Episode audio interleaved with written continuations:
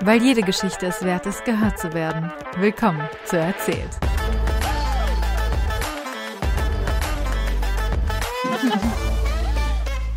Ich jetzt einfach mal schon mal ganz dreist aufnehmen. Okay. Während wir hier äh, romantisch in deinem Schlafzimmer sitzen mit einer Katze zwischen uns, die uns trennt. Tja, es gibt schlimmere Dinge, die man zwischen sich haben kann. Das ist richtig.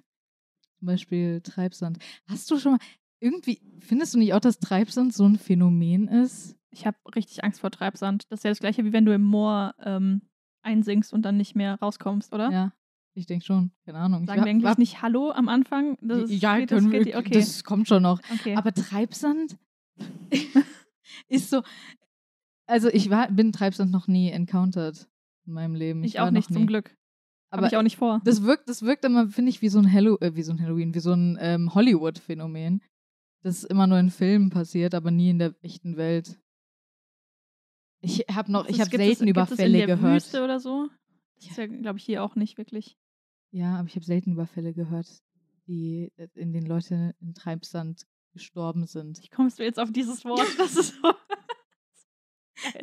Das finde ich gerade nur so ist einfach so aufgeploppt in deinem Kopf. Ja, Treibsand. Ja. Ja, ich finde, wir sollten mehr über Treibsand nachdenken. Ich glaube, ich hatte nämlich irgendwann mal äh, auf TikTok oder sowas gehört, dass es tatsächlich irgendwie fake ist, dass das so dramatisch ist wie in diesem Film, dass die Okay. Leute da drin verrecken. Ja, hallo und herzlich willkommen zu Erzählt. Ich sitze hier gemeinsam mit Alicia Hallo. Z In meinem Bett. in ihrem Bett. Und wir hatten schon mal einen Podcast, deswegen äh, ist das für uns gar nicht so neu oder Damals saßen wir besonders. in deinem Bett bei der allerersten Folge von unserem Podcast Stimmt. mit deiner Katze auf dem Bett. Heute ist es Oh mein Gott. meine. Wow, it comes full, full Vor allem das circle. Ganze war 2019, jetzt vier Jahre später. oh mein sozusagen. Gott. Gute Vor Reunion. Corona. Wow, da wussten wir noch gar nicht, was auf uns zukommt. Mhm. Es war im Dezember 2019. Mhm. Das ist, da wussten wir vieles noch nicht, was auf uns zukommt generell. Das war, Das war die erste Podcast-Folge und danach haben wir immer nur online aufgenommen und uns gar nicht mehr gesehen. Also ich war bei mir zu Hause, du warst Ja. bei dir. wir haben uns nie wieder gesehen. Ja. Nie wieder. Das ist das erste Mal, seit wir uns danach gesehen haben. Und ich war auch zufällig auf deiner Hochzeit. ja da habe ich dich aber nicht gesehen. Nee. Also, Da bin ich immer an dir vorbeigelaufen, heimlich. Äh, auch als ich die Traurede gehalten habe, hast du einfach ja, nicht ich, ich habe so geheult, ich habe nichts gesehen, da war alles verschwommen. Ja, wir haben uns äh, nicht gesehen. Äh, du machst aber auch noch andere Dinge als einen Podcast mit mir vor Jahren, den wir nicht mehr machen. Äh, du, was machst denn du so in deinem Leben? Hi, ich bin Alicia, ähm, 26, das macht mich sehr aus. Ähm, nein, was mache ich in meinem Leben? Ich bin Autorin. Romanautorin habe ich gelernt, muss ich dazu sagen, weil sonst Leute denken, dass ich irgendwelche also, Sachbücher? genau Sachbücher schreibe oder wenn dann im Zweitsatz, wenn ich dann weiter ausführe, dass ich auch noch beim Hessischen Rundfunk arbeite, denken die, ich bin Autorin beim Fernsehen. Oder so, Oh, nee, das bin ich nicht. Also ich Ja. schreibe wirklich die Bücher, die man im Urlaub liest, zu Hause, im Bett, abends, wenn man irgendwie abschalten möchte. Also Liebesromane kann man es auch so nennen. Ähm, ja, und sonst bin ich Grafikerin beim Hessischen Rundfunk, weil irgendwie muss man die Miete auch verdienen. du sagst damit hier offiziell, als Autorin verdient man Nicht zumindest so viel. noch nicht genug. Also ich habe vor ein paar Tagen die Abrechnung bekommen für mein zweites Buch, ähm, weil mein erstes habe ich selbst rausgebracht, das ähm, läuft anders, aber beim zweiten, das kam, kommt vom Verlag, kriegt man so Post, hier so und so viel kriegen sie und ich dachte so, ach geil, ja gut. ich werde hier keine War Zahlen nennen, aber war ein nettes Taschengeld, ja. Kurz davor hatte ich richtig äh, viel ausgegeben für mein Auto.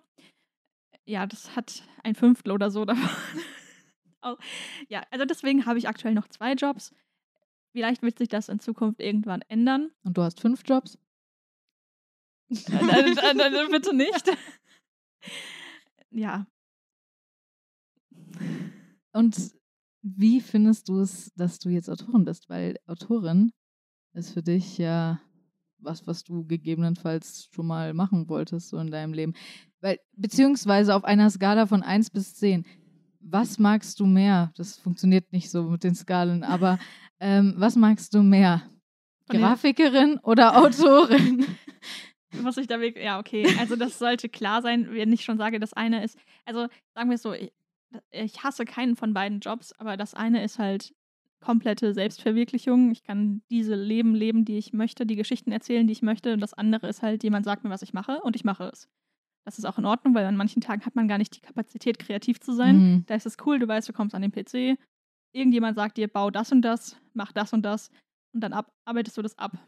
Aber es ist jetzt auf jeden Fall nichts, wo ich freudeschreiend durch die Wohnung laufe und mir denke, ja, oh mein Gott, das ist beim Schreiben auch meistens nicht so. Da gibt es auch schlimme Tage, aber ähm, ja, auf jeden Fall mache ich das Schreiben sehr viel lieber. Ich muss sagen, ich als Grafikerin, die das auch macht, ähm, finde es beeindruckend, dass du sagst, dass du dafür nicht beziehungsweise wenig Kreativität brauchst und einfach abarbeitest. Na, ja, na, ja stimmt, stimmt. Also man muss schon kreativ sein, ja, aber Weil es es ist gibt halt so Tage, an denen sitze ich vorm Rechner und also es gibt einfach wirklich diese unterschiedlichen Tage. Tage, an denen sitze ich vorm Rechner und alles läuft so easy und, und so Bilder fallen mir quasi nur aus den Händen und ich mache ein Bild nach dem anderen und, und ich, ich muss überhaupt gar nicht drüber nachdenken. Und dann gibt es andere Tage, an dem hänge ich an diesem einen Bild ja. für Stunden Mhm. und nichts, nichts ändert sich, nichts bessert sich, nichts, alles sieht blöd aus. Und auch wenn ich mal irgendwie kurz aufstehe, zwischendrin, weiß ich nicht mal um eine, um eine Ecke laufe und wieder zurückkomme, sieht es immer noch scheiße aus. Perfektionismus ist da auf jeden Fall ein großer Feind, aber ja, man muss auf jeden Fall kreativ sein. Es ist aber eine andere Art, kreativ zu sein, finde ich. Also du hast ja trotzdem voll viele Limitierungen. Du kannst Mhm. nur in diesem Rahmen arbeiten, in diesen Programmen. Die Leute haben dir auch was vorgegeben, in welche Richtung es gehen soll. Und da merke ich einfach, dass, ähm, ja, das beim Schreiben hast du das halt nicht. Du hast eigentlich, eigentlich in Anführungszeichen halt alle Möglichkeiten. Klar, die Verlage wollen jetzt vielleicht nicht, dass ich aus meinem Liebesroman einen blutigen Thriller mache auf einmal, obwohl das andere vereinbart war. Ähm, so, ups, jetzt habe ich aus Versehen die Protagonistin umgebracht. Passiert. Nein, Ich meine, wäre auch mal, äh, wäre auch mal nice. das habe ich bisher Wie, noch nicht ich wollte gerade sagen, gebracht. wie sehr willst du das vielleicht manchmal? Also wie sehr Nein, intrusive nein. Thoughts da vielleicht manchmal einfach irgendwie. Fragst du einen Menschen, der ganz große Angst vorm Tod hat? ich habe noch nie darüber nachgedacht, eine Protagonistin oder auch einen Protagonisten umzubringen, weil diese Menschen so sehr mit mir selbst, mit meiner Seele verbunden sind, dass ich einen Teil von meiner Seele auch töten würde. Also da habe ich, nee, dafür hängt zu viel an denen dran. Vielleicht in Zukunft wird es mal passieren, aber dann eher Nebenfiguren. Ich glaube, das ist bei mir ähnlich, äh, wie ich Sims spiele. Das ist jetzt komplett random, denkt man sich vielleicht. Aber so wie ich Sims spiele, ist auch, ich bringe meine Sims nicht um und ich will sie auch nicht oh mein altern Gott. lassen. Ja, ich lasse, mache das Altern auch immer aus. also meine Sims bleiben bei mir junge Erwachsene bis ans Ende ihrer Tage, höchstens Erwachsene, weil Erwachsene ja, geht dann auch ist noch. alles vorbei. Aber dann ist vorbei. Die werden nicht alt, weil die sind, die sind meine, also die, ich habe eine ganz tiefe Verbindung zu denen. Mhm. Und wenn die sterben, dann ist, also das geht nicht, das macht mich sehr emotional und ich, mein Spiel, ich würde es instant ausmachen, niemals speichern, wenn einer von denen stirbt. Und es ist, also, ich, deswegen kann ich es sehr gut nachvollziehen. Das ist, man hat eine sehr, sehr persönliche Verbindung zu denen. Naja, es gibt auch andere Menschen, so wie mein Mann Luca, der Ja. ganz viele Sims ähm, erstellt, die dann alle sterben lässt, weil er einen Friedhof bauen möchte. Und weil je, bei, jedem, bei jedem gestorbenen Sim erscheint ja ein ähm, Grabstein und Ja. er wollte halt mehrere Grabsteine haben, deswegen musste er ganz viele umbringen. Und dann sind diese ganzen Geister auf diesem Grundstück rumgeflogen und ich war so, oh mein Gott, mit wem bin ich da zusammen? Was, warum sind wir so unterschiedlich? Aber ich, das würde ich, wenn ich das machen wollen würde. Also erstens, Luca, falls du das hörst, gibt es auch ein Debug-Menü in Sims. Man kann sich die einfach so aus dem, aus dem Baumodus rausholen, die. Das wäre so Grabsteine. einfach. Man muss dafür niemanden umbringen. So, Punkt eins. Punkt zwei. Ähm, ich würde wahrscheinlich einfach irgendwelche NPCs nehmen, irgendwelche Sims, die durch die Gegend laufen, zu denen ich null Beziehung habe, weil sobald ich einen Sim erstelle, ist der meiner. Ich habe ein Herz an denen verloren, ich habe Zeit an denen verloren und sobald ich zumindest mehr gemacht habe als nur auf random gedrückt und gesagt, okay, das ist jetzt ein neuer Sim, ist der, also ist da Emotion dran. Wie viele Stunden Sims ähm, steht bei dir? Wie viel du schon gespielt hast? Am Anfang kommt es ja immer. Verhältnismäßig wenig, also im Okay. Vergleich zu anderen. Also bei mir sind es, glaube ich, nur so 800 irgendwas. Weil bei mir sind es knapp 600. Das habe ich gestern gesehen, weil ich nach Monaten, fast einem Jahr, ähm, wieder mal Sims gespielt habe. Und war so, hm, ich dachte, das wäre mehr. Aber ja, ich habe halt nicht so viel Zeit mehr seit Sims 4. Aber ich glaube Sims 3 tatsächlich, habe ich öfter liegt, gespielt. Es liegt bei mir auch irgendwie daran, dass, es, äh, dass ich früher nicht über Origin gespielt habe, sondern über, ähm, das, über die CD. Ach so, ja, oh mein Gott, es gab ja noch CDs. Die, nee, die hießen ähm, Disc. Nee, CD-ROM? CD-ROM, ja. CD. Ja, es ist das gleiche. Aber ja, ich habe früher halt nur über die CD gespielt. Ähm, und nicht über Origin. Deswegen glaube ich, hat es die Stunden nicht gezählt, weil ich spiele Sims seit 2014, seit es rausgekommen ist. Ich kann mir nicht vorstellen. Nee, das ist so, ja, dass, ich glaube da irgendwas nicht. ist da, irgendwas stimmt da nicht. Also, äh, aber ja, nee. Ich habe ich hab ein ganzes Let's Play gemacht. Ich, irgendwie, irgendwas hat nicht gezählt. Das, das, falls ihr mein Let's Play, nein, ich mache jetzt keine Werbung für mein Sims Let's Play, aber äh, ja, äh, sehr, äh, da gehen wir noch so ein bisschen ein anderes Thema über, das äh, wir sowieso auch besprechen wollten, weil du hast mir erzählt, dass du nicht diagnostiziert, großes Ausrufezeichen hier, ähm, aber das Gefühl hast, dass du hochsensibel bist. Äh, wie äußert sich das bei dir? Ich habe übrigens auch so ein bisschen das Gefühl, dass ich das auch bin. Also, wir können ja sehen, ob wir da Parallelen jetzt sehen. Mhm. Ähm, aber wie äußert sich das bei dir und weswegen äh, glaubst du, dass du das hast? Also ich möchte am Anfang erstmal sagen, dass man immer dann direkt äh, zu hören bekommt, ja, du kannst dich nicht selbst diagnostizieren, was sowas angeht. Ist das Bullshit, by the way? Ähm, ich finde gerade solche Sachen, es ist super schwer, überhaupt jemanden zu finden, der sich damit auskennt und der dir sagen kann, du bist es, weil das Ganze sehr subjektiv ist. Subjektiv ist das richtige Wort, wie ja, du etwas ja. wahrnimmst. Und ich meine, wenn es jetzt auch dieses Wort nicht gäbe, ich wusste schon immer, ich bin sehr sensibel, was Reize angeht. Ich glaube, ich habe vor drei Jahren oder so zum ersten Mal von dem Wort hochsensibel gehört. Und ja, wie äußert sich das bei mir? Also jegliche Sinne, die ein Mensch hat. Wie viele Sinne hat ein Mensch? Äh, also auf jeden Fall riechen, sehen, hören, schmecken, schmecken fühlen. Ja, und ich glaube, bis auf also gehen wir, fangen wir mal mit ähm, Hören an. Hören ist bei mir fast am ausgeprägtesten. Also ich gehe nicht ohne geräuschreduzierende Kopfhörer raus, kann nicht Bahn fahren, Flugzeug fliegen, ähm, ohne geräuschreduzierende Kopfhörer. Und manchmal hätte ich das auch gerne, wenn ich im Restaurant mit Menschen sitze, weil es, es sind so viele Stimmen und ich kann nicht filtern, von wo etwas kommt. Also wenn ich essen gehe, ich gehe sehr gerne essen ähm, mit Leuten, ähm, dann ist das trotzdem immer super anstrengend, weil permanent in, um mich herum wie also so eine Beschallung ist. Und ich glaube, das ist für Menschen, die nicht hochsensibel sind, auch auf jeden Fall so, aber es ist immer noch ein Unterschied, wie sehr sich das auf dein Energielevel auswirkt, würde ich sagen. Und klar, ich, ich will auch nicht Begriffe wie normal verwenden, deswegen sagen wir jetzt einfach ähm, typisch vielleicht. Ja, also neurotypische Menschen, das sind die, die eben nicht hochsensibel sind. Ähm, die nehmen das anders wahr. Also ja, das Hören, ähm, dann, was war das? Ähm, Sehen. Helligkeit ist bei mir auch ein Problem. Also meistens im Sommer, ich trage nicht so gerne Sonnenbrillen, aber es wäre besser, glaube ich, für meine Kopfschmerzen, wenn ich öfter Sonnenbrillen tragen würde. Dann ähm, grelle Lichter. Also jetzt Party oder Konzerte. Ich habe für mich festgestellt, Konzerte kann ich irgendwie, komme ich besser mit klar, wenn ich halt wirklich da sein möchte, wenn ich diese Person auf der Bühne liebe und die Musik und richtig abgehe. Aber danach fühle ich mich, als hätte ich eine Woche lang hart geraved oder so. Also wäre ich so feiern gewesen mit richtig viel Alkohol. Also in dem Moment kann ich es dann genießen, aber danach brauche ich sehr lange, um wieder klarzukommen das für, für Menschen, die viel Alkohol trinken, wahrscheinlich wie ein Kater. Ich hatte noch nie einen Kater, weil ich nicht viel Alkohol trinke, also gar nicht. ähm, deswegen weiß ich das nicht, aber ich, ich beschreibe es immer wie ein Kater. Ähm, ja, oder auch bei, wenn du den Fernseher anmachst, es, ist, es sind einfach viele Reize auf einmal. Also wir waren jetzt im Urlaub in einem Streetfood-Restaurant und da waren mehrere Bildschirme an der Wand und auf jedem lief was anderes und so Musikvideos, in denen Leute rumspringen und Helligkeit und so weiter. Und ich war nur so, okay, ich gucke auf meinen Teller, ich gucke nicht nach oben, ich gucke auf meinen Teller und ich gucke vielleicht noch Luca in die Augen.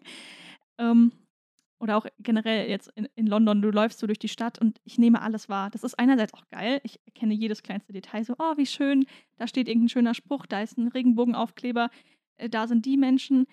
Also auf mich prasseln halt jede, jede Sekunde tausende Bilder ein, die ich verarbeiten muss. Und ähm, eben cool, weil ich nehme viel wahr. Mir ist nichts egal uncool, ich nehme viel wahr, mir ist nichts egal. Mhm, ja. ähm, okay, was haben wir noch? Schmecken? Da weiß ich nicht. Also ich, ich esse sehr gerne, ich liebe verschiedene Geschmäcker. Ich kann scharf nicht essen, aber ich würde sagen, das ist jetzt bei mir nicht super stark ausgeprägt. Ähm, fühlen, das war so eine Sache, das habe ich erst durch einen Podcast ähm, rausgefunden, wo es eben um Hochsensibilität ging. Da hieß es dann, dass ähm, Menschen Probleme mit Klamotten haben, wenn die sich in einer gewissen Weise anfühlen.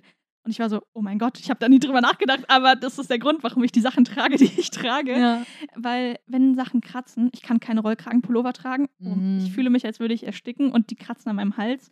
Wenn Sachen am Hals zu eng sind, geht das gar nicht. Wenn sie am Arm zu eng sind, wenn sie unter der Achsel scheuern, wenn sich der Stoff so seltsam anfühlt, ich, also einfach nicht, nicht weich und nicht gut. Ähm, ja, und bei, gut, bei Hosen gibt es ja zum Glück nur so ein Material, aber ich, ich berühre auch oft das Material und streiche da so drüber und das beruhigt mich dann, wenn es sich gut anfühlt. Mhm. das klingt so dumm. aber- Nee, nee, nee, nee. Ja. Ähm, okay, was hatten wir noch? Riechen. Riechen.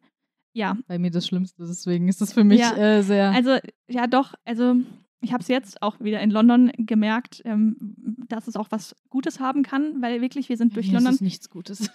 Nee, es ist super anstrengend, aber wir sind durch London gelaufen und ich habe in, allein in einer Straße oder so, ich habe in- aus jedem Restaurant das Essen gerochen und es Mhm. waren locker zehn verschiedene Kulturen. Ähm, dann natürlich noch der Dreck auf der Straße, Abgase. Aber es war alles in allem so ein Gemisch und für mich als Autorin ist es ja irgendwie auch gut, das dann alles so beschreiben zu können. Deswegen versuche ich da das Positive drin zu sehen. Aber auch klar, das Negative, wenn Menschen rauchen in meiner Umgebung, ich habe einen Instinkt, Instant, Instinktiv? instanten Lu äh, Fluchtreflex, weil das, es geht einfach gar nicht. Ich, äh, also klar, Rauchen ist sowieso nicht cool, Leute, macht das einfach nicht. Ähm, aber für mich ist es nochmal, also ich, ich nehme das als sehr intensiv wahr, genauso wie Gras. Also, Mhm. also nicht das normale Gras auf der Wiese. das finde ich richtig gut. ja, das riecht gut. Aber in meiner früheren Straße, in der ich gewohnt habe, ähm, wurde immer sehr viel gekifft. Und da roch es halt immer nach Gras. Das war auch, es war besser als Rauch, also besser als Nik Nikotinrauch. Mhm. Ähm, aber trotzdem. Und ja, so zu süßliche Düfte. Also ich habe das auch oft, wenn Leute extreme Parfüms tragen in der Stadt. Ähm, da werde ich auch noch einen Post tatsächlich auf Instagram machen vor meiner Lesereise. Ich gehe auf Lesereise äh, mit meinem nächsten Buch und die Leute bitten, wenn sie kommen, keine starken Parfüms oder Deodorante zu verwenden, weil es ist ein Unterschied, ob du riechst, wie, aus, als wärst du aus Douglas gefallen oder als würdest du einfach nur frisch riechen, als hättest du geduscht. Ja, ja, so. klar, natürlich, ja. Ähm, ich war mit Luca im, beim Douglas, weil ich eben dachte, ich, ich möchte eigentlich mal für mich ein Parfüm haben. Ich habe sowas seit Jahren nicht benutzt, weil es mir immer zu viel war. Und dann dachte ich, nee, ich möchte jetzt mal so ein, ich möchte mal richtig gut riechen, nicht nur nach Seife und Shampoo Mhm. ähm, und Waschmittel, weil die Klamotten halt danach riechen, sondern ich möchte irgendeinen Duft haben. Und dann haben wir es so ausprobiert und während wir im Douglas drin waren, war das auch okay. Man konnte immer so einen Kaffee riechen, um das zu neutralisieren. Und dann kamen wir raus. Es war, ich, ich musste die Jacke dann ausziehen. Mir war so schlecht, weil meine Jacke hatte so einen Spritzer abbekommen von irgendeinem blumigen Parfüm. Und auch, also bei Luca war das auch so, wir waren beide so, oh mein Gott, wir müssen, wir müssen das jetzt ertragen, die ganze Heimfahrt, dass wir so Mhm. riechen. Dann habe ich die Jacke rausgehängt zum Auslüften und es hat eine Woche gedauert, bis es nicht mehr so gerochen hat. Und ja, das war schlimm. Also deswegen starke Parfümgerüche ähm, auch nicht cool. Aber es gibt eben auch tolle Gerüche. Ja, Freunde- Bäckereien oder so. Freunde von mir äh, mussten immer oder verlassen immer, wenn, wenn wir zum, zusammen in einem Hotel sind, äh, das Zimmer, um sich da einzusprühen oder sowas, um Ah, da oh Deo mein, drauf ja, zu ja, machen. stimmt, die, oh ja. Weil äh, sie wissen, dass ich sonst äh, den Tag eigentlich nicht mehr zu gebrauchen bin und Migräne bekomme, so quasi sofort. Mhm. Äh, und das ist ganz schlimm, wenn ich in der Bahn sitze oder sowas und Oh, Leute. mein, oh mein Gott, ja. In der Bahn, dem du nicht, kannst ich nicht kann dem entfliehen. nicht entfliehen und, und dann mischt sich das noch mit Schweißgeruch. Oh mein Gott, das ist. Und dann Und dann sich eine Person neben dich, die nach Schweiß riecht und noch einen ähm, Döner auspackt oder so. Döner, ja, aber Äh, irgendwas Ess, essen. Essensgerüchte denke ich so, ja, okay, whatever. Nee, alles zusammen Essensgerüche halt- kann ich, ja, aber Essensgerüche kann ich irgendwie ganz gut einordnen. Aber so diese synthetischen Gerüche, diese Parfumgerüche, gerade Männerparfums, finde ich ganz, ganz, ganz schlimm. Mhm. Auch- Axdeo ist. Ja, äh, aber halt eben auch diese, diese intensiven, wie du gesagt hast, sehr süßen. Alles, was irgendwie nach Vanille riecht, was nach oh, Vanille ganz, ganz schlimm geht gar nicht. Und also da wird mir sofort schlecht und ich krieg sofort Migräne. Und immer Ja. wenn nach, nachdem meine Brüder geduscht haben, weil die dann immer mit diesen Männern. oh mein Gott, ja, wenn, man, wenn ich nach meinen. Brüdern in die, ins Bad komme, Ich, boah. ich bin immer sofort raus. Ich konnte nicht ins Bad, weil es so intensiv gerochen hat. Ich, Ah, nee. ich finde es halt auch irgendwie schade, weil man weiß ja auch, dass wir uns in die Gerüche von Menschen verlieben, in die Körpergerüche. Mhm. Und ganz, ganz viele Menschen übertünchen ihren Körpergeruch mit den krassesten Sachen. Ja. Dann riecht man dich als Menschen ja gar nicht mehr. Und ich meine damit keinen Schweiß. Ich meine einfach nur deinen Körpergeruch. Und es gibt so eine Stelle am Hals oder hinterm Ohr, da riecht man, finde ich, das am meisten. Und ich liebe das, wenn jemand einfach nach sich rie- Das Ja. klingt jetzt auch so seltsam, aber das ist so comforting, wenn da einfach nichts ist. Einfach, man riecht gut. Deswegen, ich habe da auch letztens drüber nachgedacht, in Büchern, ähm, gerade bei heterosexuellen Liebesgeschichten, Mhm. werden ja die Menschen, also gerade die männlichen Love Interests mit tausend verschiedenen Be ähm, Begriffen beschrieben. Sie riechen nach gebackenem Brot, Lagerfeuer, karamellisierten ähm, Wald. Wald. also so die, die seltsamsten Dinge. Und ja, ich habe auch in einem meiner Bücher die Protagonistin, ähm, also da ist die Protagonistin eine Floristin. Das heißt, ihre Nase ist auch gut trainiert und sie riecht dann, dass ihr Love Interest nach Brombeere Hm. riecht oder so. Das ist dann, das war für mich in Ordnung, aber diese ganz abgespaceden äh, Gerüche frage ich mich, also erstens, wer kann das differenzieren, wenn er nicht Parfümeurin ist? Sowieso, ja. Ähm, das geht gar nicht. Und äh, wa- was soll ich mir darunter vorstellen, wenn jemand nach karamellisiertem Wald oder äh, Marshmallows oder sowas riecht? Weil ich fände es irgendwie nicht geil, wenn jemand so riecht. Also, wenn du in Menschen verliebt warst oder die gut fandest, nach was rochen die? Ich kann nur sagen, die riechen gut. Für mich, das ist Mhm. einfach ein geiler Geruch, den rieche ich gerne, aber ich kann nicht sagen, was das ist ist wie das? Katzen, die irgendwie gut riechen. Oh ja. Aber ich muss sagen, Katzen riechen, für mich manchmal nach warmen Popcorn, süßen Popcorn. Ja, Juna riecht nach Popcorn, das Oh, sagt Luca auch immer. So gut. Ich Oh, muss kurz an ihr riechen. warmes Popcorn ist so gut einfach. Sie also vor allem nachdem bisschen sie, nach Popcorn. nachdem sie frisch aufgewacht sind, nach so einem Mhm. ganz langen Schlaf. Oh, deswegen, ich liebe Hunde, aber deswegen hätte ich halt ein ja. Problem mit einem Hund, Der weil. Hunde halt einfach, den Hundegeruch, ich kann, also ich saß Das in Autos auch schon, was. wo ich wirklich war, ich, ich kann hier nicht länger sitzen, mir ist so schlecht. Ich, ich halte es nicht Ich aus. finde Hunde auch sehr süß, aber das war auch mal mein Problem, wenn mich ein Hund abgeleckt hat, dann war dieser Geruch an mir, an Mhm. meiner Hose. Ich habe das ganz oft, wenn ich spazieren gehe, gehen Leute mit ihren Hunden spazieren und die leinen die nicht an. Dann kommen diese Hunde und springen an mir hoch. Das ist erstens ein No-Go, finde Ja. ich. Sollte man seine Hunde erziehen, dass sie das nicht machen. Und dann ist meine Hose voll mit Pfotenabdrücken und die haben irgendwo abgeschleckt. Die Hose muss direkt in die Wäsche. Und das ist auch blöd, weil ich weiß, dass es, es gibt ganz, ganz viele tolle, liebe Hunde. Aber dieser Geruch ist für mich immer so eine Barriere, warum ich keine Beziehung mit denen aufbauen kann, jetzt so wie mit den Katzen ja. dann bin ich immer auf Abstand und nicht, weil ich den Hund nicht mag, sondern weil dieser Geruch mich so abschreckt. Und das ist auch bei manchen Menschen tatsächlich so. Ich weiß nicht, ob es dir auch so geht, aber ich hatte schon Menschen, die mochte ich so an sich, aber dann war, also der Geruch, es ging nicht. Man konnte diese Person nicht riechen, sagt man ja auch so. Und das ist bei mir auch sehr stark. Ja, also es gab zumindest so ein paar Menschen, bei denen ich so war, okay, äh, also auch so Menschen, da tut es mir dann so leid. Also gerade wenn es irgendwie Menschen sind, die sehr intensiv nach Schweiß gerochen haben oder sowas. Ja. äh, Und es war dann vielleicht auch in der Pubertät oder Spätpubertät. Ja, da haben wir alle gestunken, um halt Gottes halt Willen, wie einfach so Iltisse. extrem leid getan. Weil ich so gedacht habe, okay, du, du entweder merkst du es nicht oder du schaffst es, es nicht irgendwie zu kontrollieren oder Ja. was auch immer ist. Das heißt, es hat mir primär erstmal leid getan.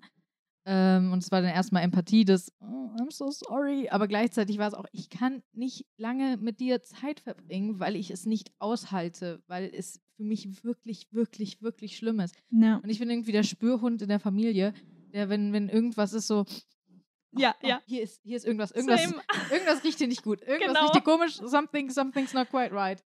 Was ist hier los? Und äh, ja, aber das ist, das ist so interessant, weil ich bin ja auch extrem geräuschempfindlich. Wie wir wissen, habe ich eine Phobie vor Knallgeräuschen, Mhm. äh, Ja. die ich auch irgendwie nie erklären konnte. Ähm, bei, bei Essen habe ich ein Problem, wenn ich zum Beispiel zu viel Schokolade esse. Ab einem Ja. Punkt kriege ich Gänsehaut davon. Das kriege ich auch bei, ähm, bei Mir zu vielen Kartoffeln. Doesn't make Okay. sense. Aber ich habe ja auch ein Problem mit ähm, Kartoffelbrei grundlos, den ich einfach nicht essen kann, wovon ich würge. Grundlos. Ja. Also, ähm, und wenn ich zu viel Kartoffeln esse, wie gesagt, kriege ich einfach Gänsehaut. Es gibt so einfach Sachen, wenn ich zu lange einen Geschmack esse, habe ich das Gefühl, wird der zu intensiv und ich kriege Gänsehaut und ich halte es nicht aus. Interessant. Und äh, klar, ich habe halt auch, ich bin Migräniker, ne? Das heißt, bin, da habe ich sowieso generell eine äh, Empfindlichkeit für Licht und für Geräusche Ja. und für all das. Meine Augen, klar, sind dann auch irgendwie empfindlich. Ähm, aber ich finde es sehr interessant, weil ich sehe sehr viele Parallelen, was das angeht. äh, das zeigt trotzdem aber auch, dass auch hochsensible Menschen unterschiedlich sein Auf können, weil bei Fall. mir ist es mit dem Essen eben nicht so. Also ich habe jetzt überlegt, ob mir irgendwas einfällt, was ich nicht essen kann, aber tatsächlich, also ich esse kein Fleisch, kein Fisch, ähm, aber aus ethischen Gründen. Und früher hat mir das, also nee, Fisch hat mir noch nie geschmeckt, weil ich mal fast an der Grete erstickt wäre, aber ähm, früher hat mir Fleisch geschmeckt und das war nicht so, das kann ich nicht essen. Ähm, aber für mich ist irgendwie wichtig, dass so ein Essen so verschiedene Komponenten hat. Was Mhm. Knuspriges, was Weiches. Also es ist so eine, Hast du Texturenprobleme? Weil die habe bei Essen, ich auch extrem starke. Nee, bei Essen glaube ich nicht. Also, ich Deswegen glaube, ich zum Beispiel keine Pilze essen kann und sowas. Die- das sagt geht- Luca auch das ist immer. nicht möglich. Ich liebe Pilze halt. Das Also, also es gibt so nichts, was, wo du so warst, boah, okay, die Textur, äh, Das, das geht einfach aufgrund der Textur nicht. Oder Nee, sowas. also Texturen eben bei Klamotten und so habe Ja, ich ja, das. ja. Das äh, fällt mir auch gerade ein, wenn ich Leute umarme und es gibt so Fake-Pelz-Mantel, die diese kleinen Härchen, wenn die einen dann kitzeln, bin ich auch immer so, geh weg von mir. Oh mein Gott, geh weg, berühre mich nicht. Ähm, oder ja es, ja, es gibt so Sachen, die möchte ich nicht. Und ähm, ja, Be Berührung ist dann Fühlen, das ist das Letzte, worauf wir noch nicht Mhm. eingegangen sind. Ähm, also ich fühle auch sehr intensiv, also wenn mich jemand berührt, ich glaube, deswegen bin ich halt auch so verschlossen in Berührungen mit anderen, weil es für mich immer was bedeutet. Wenn jetzt jemand in der Bahn sich neben mich setzt und sein Bein, also gerade Männer setzen sich ja so breitbeinig hin und dann Mhm. pressen die ihr Bein so gegen meins und dann bin ich immer so, oh mein Gott, stehe ich jetzt auf und mache Platz oder halte ich es aus? Aber es ist, also ich kann dann das nicht, nicht, also ich kann es nicht ignorieren. ja, es fällt dir Ähm, auf jeden Fall auf. Also du ja. merkst es. Ja, und ähm, kann natürlich auch was super Schönes sein, so leichte Berührungen, dass man das gerne mag. Aber ja, es ist, es ist jetzt auch nicht so, dass mich jemand berührt, mir das wehtut. So beschreiben das ja auch manche Hochsensible, dass es halt super, also noch empfindlicher ist als jetzt bei mir. Aber ja, deswegen ist es so schwer, das zu diagnostizieren oder irgendwie einzuordnen, weil jeder Mensch anders fühlt. Mhm. Für jeden wird es sich anders anfühlen, wenn ich meine Hand auf das Knie lege. So, erstmal das, ja, sind wir Menschen, wir sind unterschied unterschiedlich. Ja, ist super faszinierend. Ich kann mir aber halt auch vorstellen, weil du hast äh, gesagt, beziehungsweise beschrieben, als du in London warst, diese extrem vielen Eindrücke und, Mhm. und dass da hier das passiert und da das passiert und dass du keine Chance hast, das alles nicht zu bemerken. Also du bemerkst alles, dir fällt alles auf. Ich kann mir aber vorstellen, dass gerade das dir halt auch hilft, vielleicht, wenn du schreibst, Ja. weil du merkst dir ja Sachen und dir fällt alles Mögliche auf und du kannst viel, viel besser vielleicht beschreiben. Wenn ich einmal an einem Büchern. Ort war, dann ist das wirklich, also das ist auch das größte Kompliment, wenn Leute mir sagen, wenn sie lesen meine Bücher und sie sehen wirklich den Ort. Mhm. Ich meine, das sollte sowieso jede Person, die schreibt, hinbekommen. Aber ich würde schon sagen, dass es mir leichter fällt, dadurch, dass ich da alles aufnehme. Und das war jetzt auch blöd, weil ich habe gewisse Orte besucht zu einem Buch, was ich geschrieben habe, bevor ich diese Orte kannte. Ich habe die Orte Mhm. nur über Google Maps angeschaut. Und jetzt dachte ich mir, oh, ich würde es so anders beschreiben. Jetzt weiß ich, wie es da riecht, äh, wer da rumläuft, wie das Licht reinfällt, ähm, alles Mögliche. Ähm, weil ich, ja, also es ist wirklich so ein zweischneidiges Schwert. Einerseits ist es eine Superkraft, andererseits enorm energiezehrend. Mhm. Aber wenn es eine Superkraft ist, würde ich sagen, ist es auch cool, weil wenn ich jetzt zum Beispiel im Musical sitze, kann ich das auch anschalten. So, oh mein Gott, ich möchte gerade wirklich jedes Fitzelchen Ja. davon genießen. Ich möchte, dass du mich voll ballerst mit jeder Emotion, mit jedem Gefühl, was ich hier gerade mitnehmen kann. Und deswegen fühle ich auch so intensiv und bin dann so, okay, ich, ich weine jetzt einfach nur, weil die da oben stehen. So, das ist so toll. Oder so, ähm, die Textur von, also ähm, wir waren in Frozen und Elsa hat da ein Outfit, da hat sie eine Hose an und so einen Glitzertop und hinten so ein Schleier, irgendwas. Und diese Hose, diese Textur von dieser Hose, ich war so fasziniert davon. Ich war so, oh mein Gott, sieht die cool aus. Ich möchte die berühren und zwar nicht auf eine sexuelle Weise, sondern die sieht einfach toll aus Ja. und ich liebe das Outfit. Oder die Schuhe und alles. Und wir waren ja auch extra zweimal drin und dann war ich so bei jedem kleinsten Detail, was ich neu entdeckt habe, so, ja, das habe ich Mhm. beim ersten Mal noch nicht gesehen. Ähm, und auch bei Filmen. Deswegen gucke ich auch gerne Sachen nochmal, weil ich dann irgendwie, dann bin ich nicht mehr überwältigt, sondern dann kann ich mich mehr auf andere Sachen fokussieren. Dann habe ich einmal so das Gesamtbild in mich aufgenommen Mhm. und kann dann beim zweiten Mal mich auf gewisse Sachen fokussieren. Und ich glaube, neurotypische Menschen können direkt sagen, ich fokussiere mich jetzt nur auf die Hauptfigur, ich werde nicht abgelenkt von dem Heini, der da im Hintergrund rumläuft. Ich meine, gut, ich habe Film studiert, das trägt ja auch noch dazu bei, dass ich immer gucke, wie sind die Komparsen gestaged, macht da jemand seinen Job falsch, weil er in die Kamera guckt. Also Ja, sowas ja, ja. beachte ich halt auch immer. Und so, boah, wahrscheinlich so noch so im Hintergrund so von wegen, boah, wie haben sie dann irgendwie, wie haben sie das generell gemacht, dann Mhm. mit dem, mit dem Set-Design Ja, und, das- und wie war das das, und das und Zeit. so. So, oh, boah, ich wette, der Requisiteur hatte da Probleme, dann das ordentlich in, und boah, dann, das war bestimmt total schwierig, dass es dann auch immer, äh, immer am gleichen Ort alles war und so, als sie das dann in verschiedenen Takes gemacht haben und so. Ich also, habe jetzt so viele Videos noch zu Frozen im Nachhinein geschaut und rausgefunden, dass 120 Perücken verwendet wurden. Habe mir angeschaut, wie so eine Brücke da gebaut wurde. Also ich, wenn ich mich für was ähm, interessiere, dann, dann bin ich auch so, ich möchte alles, alles, was Aha. ich, also alles mitnehmen, was geht. Ja. Ja, aber es ist, ich finde es generell einfach äh, alles super faszinierend, wie unterschiedlich Menschen sind und wie unterschiedlich Menschen denken. Und auch wenn man, wenn man dann gemeinsam mit Leuten zum Beispiel in so einem Musical war oder in einem Film war oder Mhm. sowas, was die Menschen davon mitgenommen haben am Ende. Das finde ich auch super spannend, sich danach zu unterhalten. Ja. Ähm, du hast ja eigentlich, so das habe ich, da, das haben wir damals schon besprochen in unserem Podcast, aber irgendwie so dein Kindheitstraum irgendwie einfach so erfüllt. Das, das, ist, das ist jetzt, Einfach so. Äh, Ja, in- ja, gut, Ja. nicht einfach Eines so, Morgens wachte Alicia auf. und Und der war der, Verlag war der da. Traum erfüllt. Aber das finde ich so faszinierend. Also erstens muss man bedenken, du bist 26, ne? Das ist jung. Ja. Äh, ich weiß, wir beide, die, ich bin bald 26, aber wir beide empfinden das wahrscheinlich nicht so als jung wie vielleicht andere Außenstehende, die, das können wir jetzt auch Ich vielleicht fühle nochmal mich wie eine weise alte Seele. Ja. In, nur in mancher Hinsicht. In anderen bin ich noch so ein kleines zwölfjähriges Kind. Ja, also es ist so Außenstehende, die irgendwie 40 sind oder älter oder was weiß ich, sagen immer so, ja, oh mein Gott, ihr seid doch noch so jung, aber letztendlich äh, man selbst, ich glaube, viele Leute dann auch in dem Alter waren eben auch mal in unserem Alter und waren auch mal an dem Punkt, wo sie sich gedacht haben, Jesus Christ, ich bin schon 26.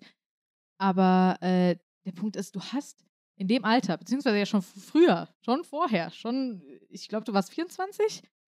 In meinem ersten Buch. Nee, in- weil zum Verlag und so. Ähm, das war 2019, vor vier Jahren, als 22. Jesus Christus. äh, als du eigentlich deinen Kindheitstraum erfüllt hast. Und äh, ich weiß noch, als wir damals darüber geredet haben, dass es dann so ein bisschen war, der Gedanke, okay, und, und was, Was, kommt jetzt? jetzt? Ja.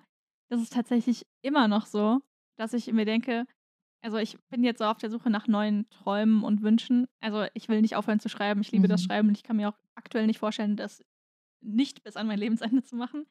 Aber um nochmal kurz das aufzuarbeiten, Ja. so, ähm, ich möchte eigentlich Autorin werden, seit ich schreiben kann. Weil ich als Kind, äh, eigentlich schon bevor ich schreiben konnte, habe ich ähm, Kinderbücher alles verschlungen. Ich bin auch sehr dankbar, dass meine Mutter mir immer so viel vorgelesen hat und wir einfach so viele Bücher zu Hause hatten. Also irgendwann hatten wir halt die ganze Buchhandlung durch, also Bücherei, nicht Buchhandlung. Und dann habe ich mit neun wirklich angefangen, was zu schreiben und wurde halt immer mehr, immer größere Geschichten, nicht nur drei Seiten oder so. Und ja, mit 2017 war ich 21, da habe ich dann mein erstes richtiges Buch beendet. An meinem 22. Geburtstag kam das raus, oder war es der? Ich weiß nicht mehr, ob es 21. oder 22. war, es ist zu lange her. Aber 2018 an meinem Geburtstag ähm, ist das Buch veröffentlicht worden.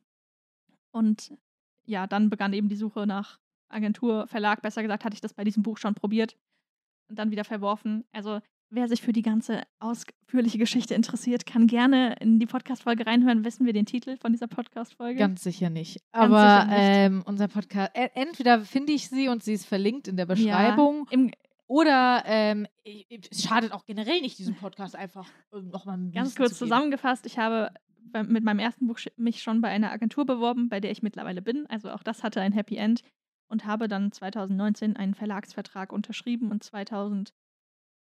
2021 oder 20, ich weiß es immer nicht. Bin ich, bl- nicht, bin ich blöd. 2021 ähm, im Februar ist dann mein erstes Verlagsbuch erschienen im Lockdown. Mhm. ähm, auf Platz 9 der Spiegel-Bestsellerliste gelandet, im Lockdown. Das heißt, ich habe es in keiner Spiegel-Bestsellerwand gesehen, in keiner Buchhandlung. Im ähm, Mai kam dann Band 2 dieser Reihe, im November Band 3. Dann wurde alles endlich mal ein bisschen offener. Ich hatte Lesungen und so weiter. Es hat sich viel ergeben. Aber ich war trotzdem ein bisschen ausgebrannt durch drei Bücher in einem Jahr. Es war einfach viel. Und ähm, ja, war dann bei der Agentur und dann haben wir geguckt. Ich hatte zu dem Zeitpunkt schon eine weitere Idee für die nächste Reihe. Dieses Mal wieder Jugendbuch, also jüngere Charaktere. Und deswegen haben wir nach neuen Verlagen gesucht, weil der alte Verlag eben keine Jugendbücher verlegt. Den haben wir auch gefunden. One, bei dem ich bin ich jetzt. Ist eigentlich One and Only, ne? Passt one auch- and only, ja. passt auch gut. Und da erscheint jetzt ähm, Ende Mai mein zweites Jugendbuch, weil mein allererstes Buch war auch ein Jugendbuch. Und das ist der erste Band einer Trilogie. Und ja, das ist so das Happy End. Also ja, ich wollte wirklich schon immer ähm, Autorin werden. Zwischenzeitlich Tierärztin, da wusste ich noch nicht, dass ich kein Blut sehen kann. Das hat sich dann schnell gelegt. Ich wollte auch mal Polizistin werden, bin froh, dass ich davon abgekommen bin. Stimmt, stimmt, hier nämlich. Ähm, ja, aber Autorin hat sich eigentlich immer durchgezogen. ja, das ist. Und Und, es ist das bleibt. Ja, und das, also deswegen, es gibt Wünsche im Leben, die erfüllen sich. Es gibt bestimmt auch manche, die sich nie erfüllen werden. Mhm. Aber ich bin eigentlich so ein Mensch, ich denke mir so, warum darf man nicht groß träumen? Also Ich das will glaube, ich mir auch die erlauben. Folge heißt Träume. ich glaube auch. Jetzt, Ja. wo ich gerade drüber nachdenke, heißt die Folge sowas wie Träume. Also wenn ihr mich Fall. nicht kennt und diese Folge und diese Geschichte, dann hört sie euch an. Ist Ja. sehr schön. Auf jeden Fall. Ja, es ist, es ist super krass. Also du bist ja fast J.R. Tolkien. Du machst einfach Trilogien hier. Äh, du Kann sich, kann sich schon vergleichen. Ich bin hoffentlich nicht so rassistisch. J.R. also- Tolkien war nicht Äh, wirklich. Also ich meine, für seine Zeit ist es, ja, musst, ja. du musst seine Zeit bedenken. jeden Fall. Äh, das ist äh, schwierig. Und ich bin kein Mann. Du bist kein Mann. Du bist kein Brite. Du warst nicht in Oxford. Du warst nicht im Krieg, dann wieder nicht. Ich weiß sehr Ja. viel über J.R. Tolkiens Leben. Du kannst, glaube ich, auch nicht so viele Sprachen wie er. Nee, das ist auch krass, dass er Das so eigene insane. entwickelt hat. Wie viele Aber- Sprachen dieser Mann konnte. Also, wenn ich, es gibt ja immer diese Frage, äh, mit wem würdest du gerne an einem Tisch sitzen? Also, wenn du irgendwie mit jemandem einen Ah, stimmt. Mhm. Mit einer Celebrity oder irgendeine berühmte oder Person. Sowas, genau. Äh, mit einer berühmten Person, dead or alive, wer wäre es? Bei mir wäre es immer J.R. Tolkien, wenn ich die Frage äh, beantworten könnte. Oh, ich weiß gar nicht. Wer wäre es denn bei dir? Ich wollte gerade sagen, ich weiß es nicht. Also, es gibt irgendwie mehrere Personen, die ich super spannend finde, die ich schon längere, längere Zeit verfolge, wo ich mir denke, die haben ein tolles Leben oder die Aha. haben viel erreicht. Aber sich da auf eine festzulegen, können ja sagen, es wäre auf jeden Fall niemand aus der Politik, Mhm. so ähm, auch niemand aus der Monarchie. ähm, ja, also wenn es drei sind, Emma Watson hatte ich schon lange Zeit, einfach weil ich sie als Schauspielerin, aber auch als Feministin super spannend Mhm. finde. Wen noch? Ich bin auch schlecht in Namen. Also klar, da wir jetzt in äh, Frozen sind, so irgendwie würde ich einfach gerne mal hinter die Kulissen mit den ganzen Menschen, die bei so einem Musical dabei sind, da mitarbeiten. Mhm. Und ähm, Greta Gerwig ist eine tolle Regisseurin. Ihre Arbeit liebe ich. Ich habe auch meine Bachelorarbeit mit vielen Zitaten von ihr, ähm, wie nennt man das, ausgeschmückt, Mhm. um, um mehr Zeilen zu generieren. Nein, ich habe ganz viele Interviews von ihr angehört und Texte gelesen und ähm, ja, sie hat ganz tolle Filme gemacht. Ja, aber das ist auch cool, irgendwie äh, so Regisseurin zu Regisseurin. Ich meine, Mhm. das ist nämlich auch eine Frage, die äh, mir immer so ein bisschen auf dem Herzen brennt, weil du hast ja Film studiert.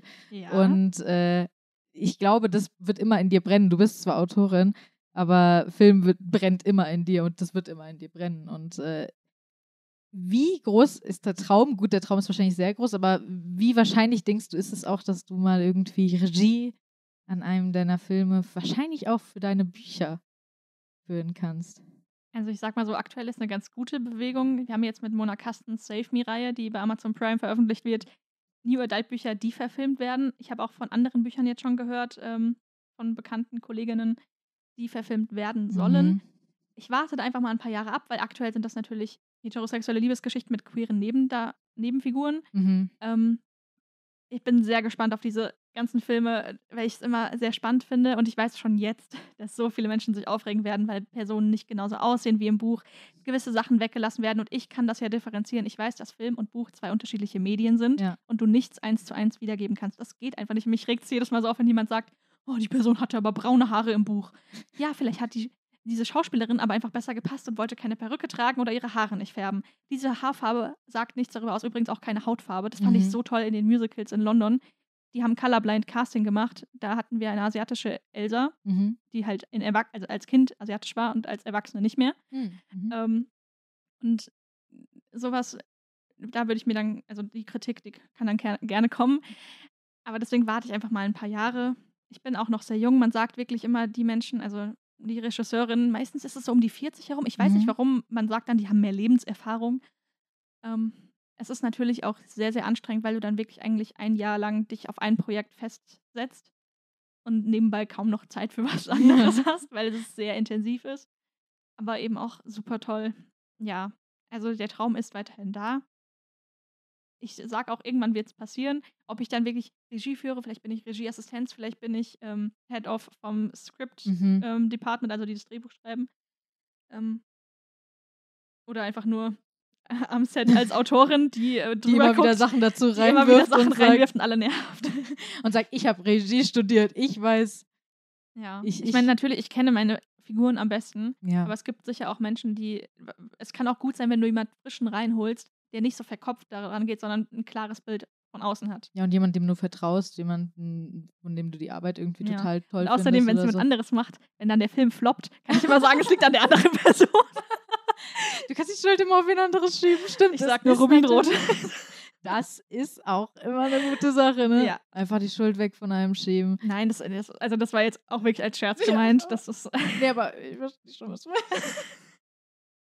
Honestly, ich ähm, würde das auch so sehen. Ähm, du hast ja gerade so ein bisschen äh, Feminismus ganz kurz erwähnt, und zwar mit Emma Watson, die du als Feministin sehr schätzt und äh, bewunderst. Da gehe ich jetzt so ein bisschen an dein Thema, an das Thema, dass du dir die Haare abgeschnitten hast. Mhm. Ähm, was, glaube ich, für dich ein Schritt war, der vielleicht so ein bisschen Überwindung gekostet hat. Ganz, ganz kleines ganz, bisschen. ganz kleines bisschen. ähm, Gerade weil du ja auch immer irgendwie eher so der introvertiertere Typ warst oder bist, immer noch. Und äh, das für dich vielleicht einfach sowas war, okay, das ist jetzt so eine Typänderung und das ist ein großer Schritt, das, das muss ich jetzt machen, aber ich will es machen. Und du, für dich ist es natürlich super wichtig zu zeigen und zu sagen, ich bin trotzdem immer noch so Bullshit. Oh mein Gott, GNTM. Sorry. Müssen wir jetzt Oh mein Gott, ja. Oh, ich weiß Ähm, genau, was du ansprechen wirst. Ah, oh mein Gott. Äh, wir nehmen diese Folge jetzt gerade hier übrigens am 1. April auf, April, April. Und ähm, es gab vor ein paar Wochen eine Folge, in der einem Model bei Germany's Next Top Model die Haare kurz geschnitten wurden. Und es wurde die ganze Zeit von einem Männerhaarschnitt Ich sehe aus wie gesprochen. ein Junge. oder sie sieht aus wie ein Kerl oder all solche Sachen. Ein kurzer Schnitt bei einer Frau ist ein kurzer Schnitt bei einer Frau. Es ist ein kurzer Schnitt. Es ist kein Männerhaarschnitt. Ich, es macht mich unglaublich wahnsinnig. Ich, möchte innerliche Schreikrämpfe in bekommen. einen Void schreien. Äh, alleine wenn ich, äh, meine Mutter Übrigens, sitzt daneben. Meine Mutter kurz, seit Jahren. ich, ich schaue, ich schaue diese Sendung nur, weil ich von Luca dazu gezwungen werde. Also ich würde es auch nicht empfehlen zu gucken, weil ich möchte eigentlich nicht Heidi Klum unterstützen.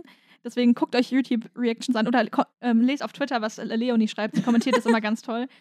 Ähm, ja, also deswegen keine Werbung hier für dieses Format. Auf jeden Fall nicht. Ja, ähm, aber da sitzt dann so daneben meine Mutter, die seit Jahrzehnten kurze Haare hat, bei der irgendwie nie jemand, glaube ich, sagen würde, das wäre ein Männerhaarschnitt oder Nein. sie.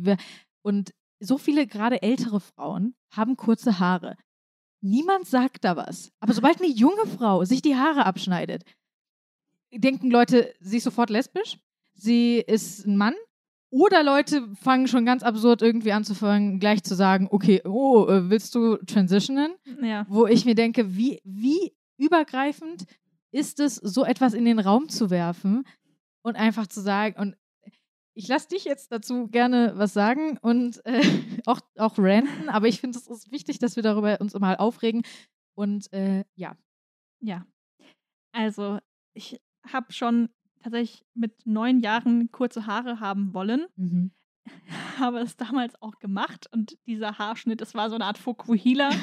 ähm, Leute, die gut mit mir befreundet sind, die kennen das Bild. Ich kann es dir auch gerne irgendwann mal zeigen. Es hängt leider immer noch bei meinen Eltern i- im Esszimmer, weil das so ein Familienbild ist mit meinen zwei Brüdern und meinen Eltern drauf. Und diese Frisur war einfach nur katastrophal. Das ist so wie beim, eben beim GNTM-Umstyling, wenn jemand richtig, richtig äh, rasieren will, sag ich mal, also so Ja. richtig seltsam aussehen möchte. Ähm, es steht bestimmt auch Leuten, aber mir mit neun hat es nicht gestanden. So, das war mein. Und damals wurde mir das auch so geschnitten. Ich bin zur Friseurin gegangen, habe gesagt, ich möchte einen Kurzhaarschnitt. Das kam dabei heraus. Vorne kurz, hinten lang. Hauptsache, man hat immer noch irgendwie Länge dabei. genau, genau. Ja ein sie, Mädchen, sie ne? meinte auch, kürzer macht sie es nicht. Ich möchte ja noch einen Freund finden. Mit neun. What the f oh Diese. Sexualisierung Wow. mit neun. Ich komme da immer noch nicht drauf klar. Oh und mein Gott. das hat mir damals, es, es, ich fand es richtig schlimm. Oh mein so, Gott. Natürlich habe ich dann erstmal diese schreckliche Frisur rauswachsen lassen und die Haare wurden immer länger. Mhm. Ich glaube, die waren am längsten ähm, bei meinem Abiball. Da gingen die mir bis unter die Brust und wenn ich jetzt diese Bilder ansehe, denke ich mir so, wow, wie hast du das hinbekommen, diese Haare zu pflegen? Ich hatte ja vor allem drei, viermal die Woche Fußball. Es war so schlimm, immer mit diesem schweren Pferdeschwanz zu rennen, dann zu duschen. Es, so viel Zeit ging dafür drauf. Ähm, ja, dann habe ich mich geoutet. Wieder die große Angst, wenn ich jetzt meine Haare abschneide, sagen alle, dass es deswegen ist. Ich habe Mm. trotzdem nach dem Abi meine Haare kürzer geschnitten. Ich glaube, so auf Überbrustlänge. Ja. Das war für mich ein großer Schritt. Das war für mich kurz, ne? Äh, Ja. Kurze Haare. Ähm, und dunkler gefärbt. Immer dieses Thema von wegen neuer Lebensabschnitt, neue Haar, äh, neue Frisur passt schon bei mir.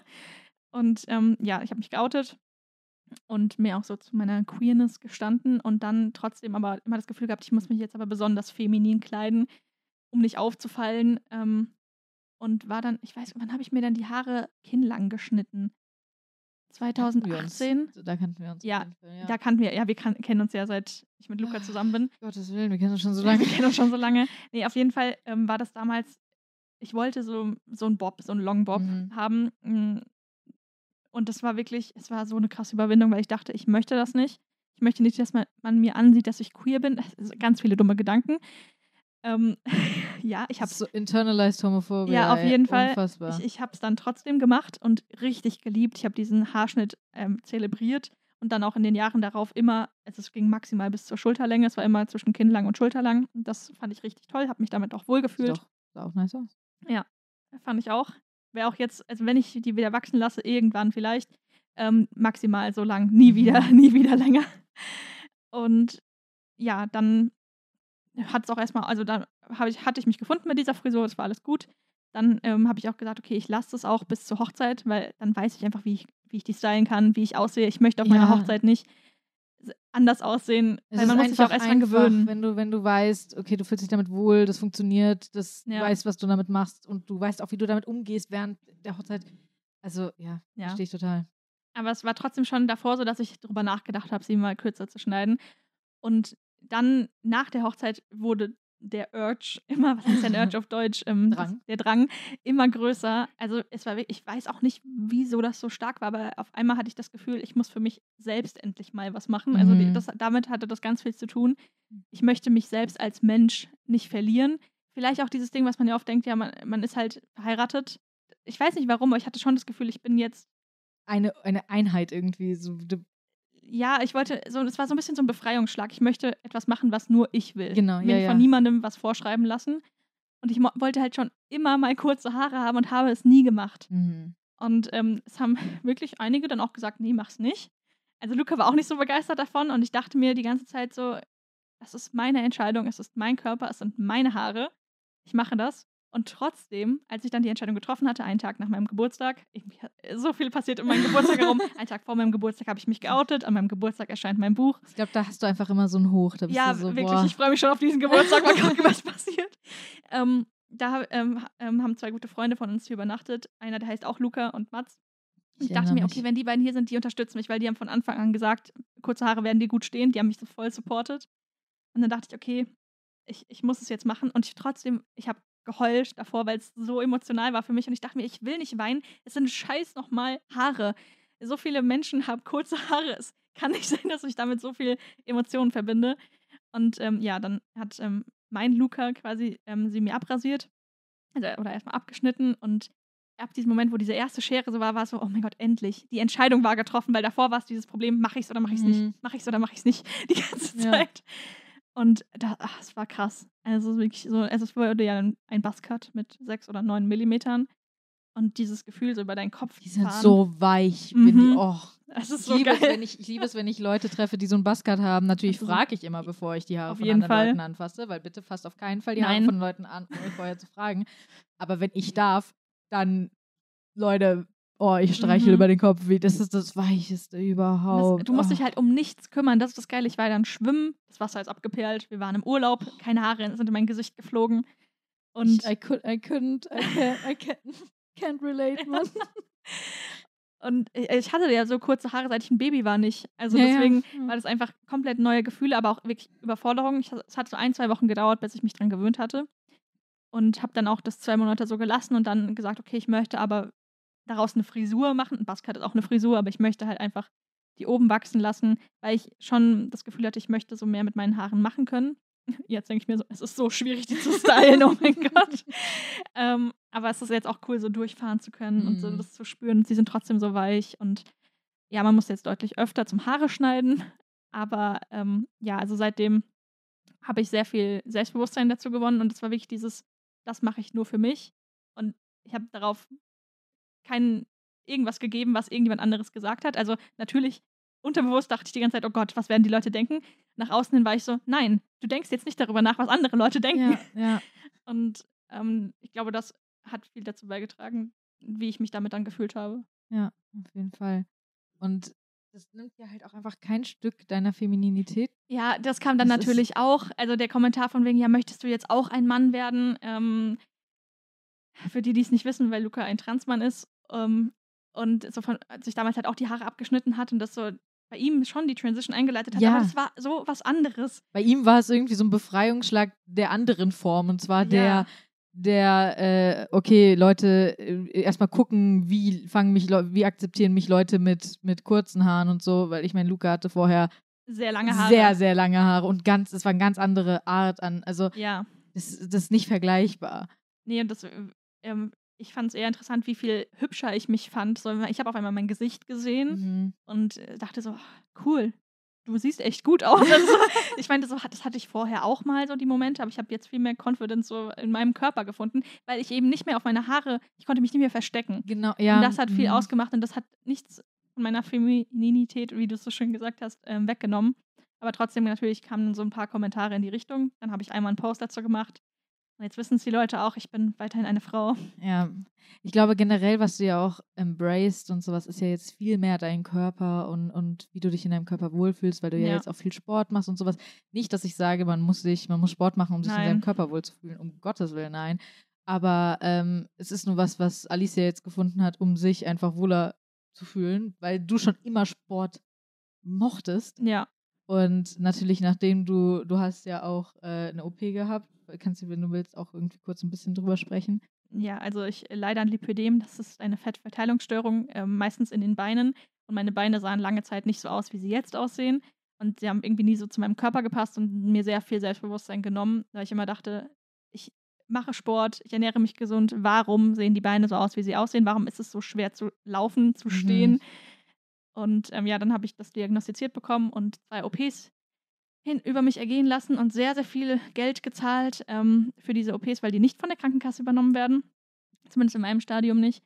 Es war trotzdem jeden Cent wert. Ja. Und ähm, auch, sei, also das stimmt eigentlich, fing es damit an. Die erste OP war, glaube ich, 2000, war schon 2020? Nee, 21? 21, jetzt weiß ich nicht weg. Ja, ja, Oktober 2021 und Januar 2022. Das heißt, beide OPs sind jetzt über ein Jahr her und Mhm. es fing ab 2022 dann so an, dass ich mich viel wohler in meinem Körper gefühlt habe. Und dann kam ja eben im Sommer die kurzen Haare. Also die 2022 war so voll das äh, Self-Love, ähm, ja, mich selbst entdecken. Crop Tops und Ja, so shoppen gehen und endlich mal passen ähm, Hosen und sich auch darin gut fühlen. Und ähm, ja, das mag ich sehr. Es ist einfach für mich so krass, wenn ich, wenn ich Bilder oder auch Videos von dir von früher sehe. Oh mein Gott, ich auch. Und jetzt, das ist einfach. Früher hattest du auch irgendwie deine Brille nicht getragen oder Ich hatte so. Kontaktlinsen. Kontaktlinsen und so. Äh, ich meine, du will- willst ja auch nicht unbedingt eine Brille tragen, so ist es jetzt nicht Ich brauche sie halt. brauchst sie. Aber äh, trotzdem irgendwie, das ist so, das ist so kein, Ver das ist kein Es ist Vergleich. kein Vergleich. aber ne? auch von der Art, wie du auftrittst und sowas. Einfach weil man, so schüchtern. man merkt so krass, irgendwie, das ist nicht die gleiche Person, so zu null Prozent. Das ist so, Das ist, das ist so, also ich finde also, das sehr cool, weil du, wir sehen uns ja öfter, aber ich frage mich, wie das halt für andere ist, die mich zu meiner Schulzeit kannten und dann jahrelang nicht und dann wiedersehen. ja. Weil das muss ja dann noch krasser sein. Ich Also mein, wenn, wenn, wenn jetzt irgendwie so ein, so ein äh, Klassentreffen ist ja, oder sowas, die Leute also, werden, Hi. da- das, das ist mal ein Plot-Twist, Mann. Also Ja, ich habe auch einen Instagram-Post darüber geschrieben, dass ich gerne, so wie ich jetzt bin, nochmal zurück zur Schule gehen würde. Also Mhm. so jetzt nochmal 16, 17 sein.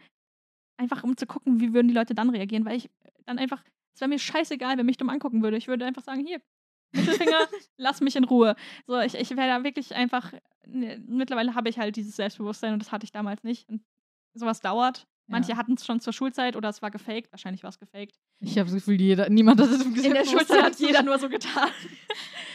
Aber ich hätte es trotzdem damals schon gerne gehabt. Ja, klar. Aber besser spät als, Als nie. nie.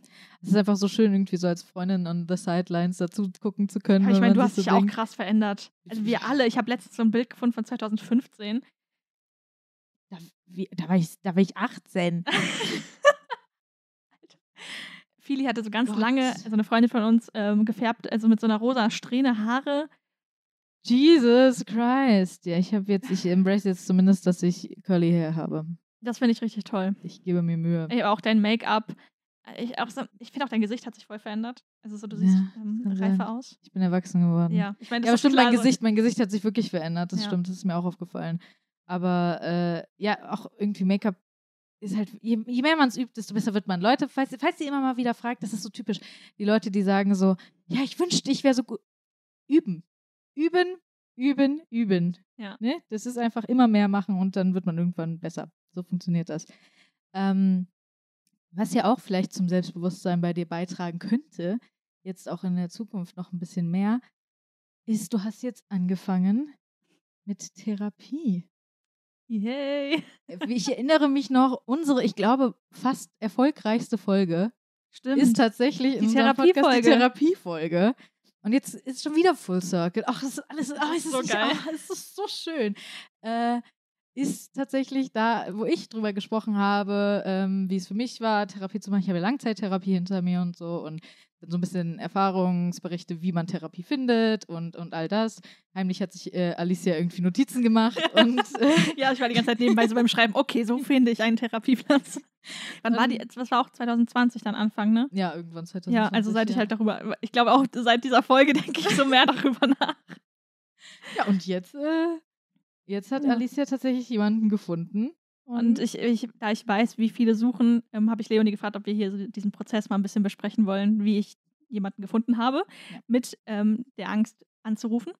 Weil ja irgendwie online immer steht, ruft an. das ist Bullshit. Das ist Bullshit, das kann ich euch jetzt auch sagen, weil meine Therapeutin geht gar nicht ans Telefon, hat sie mir gesagt. Sie Mhm. wird zu oft angerufen, sie reagiert nur auf E-Mails.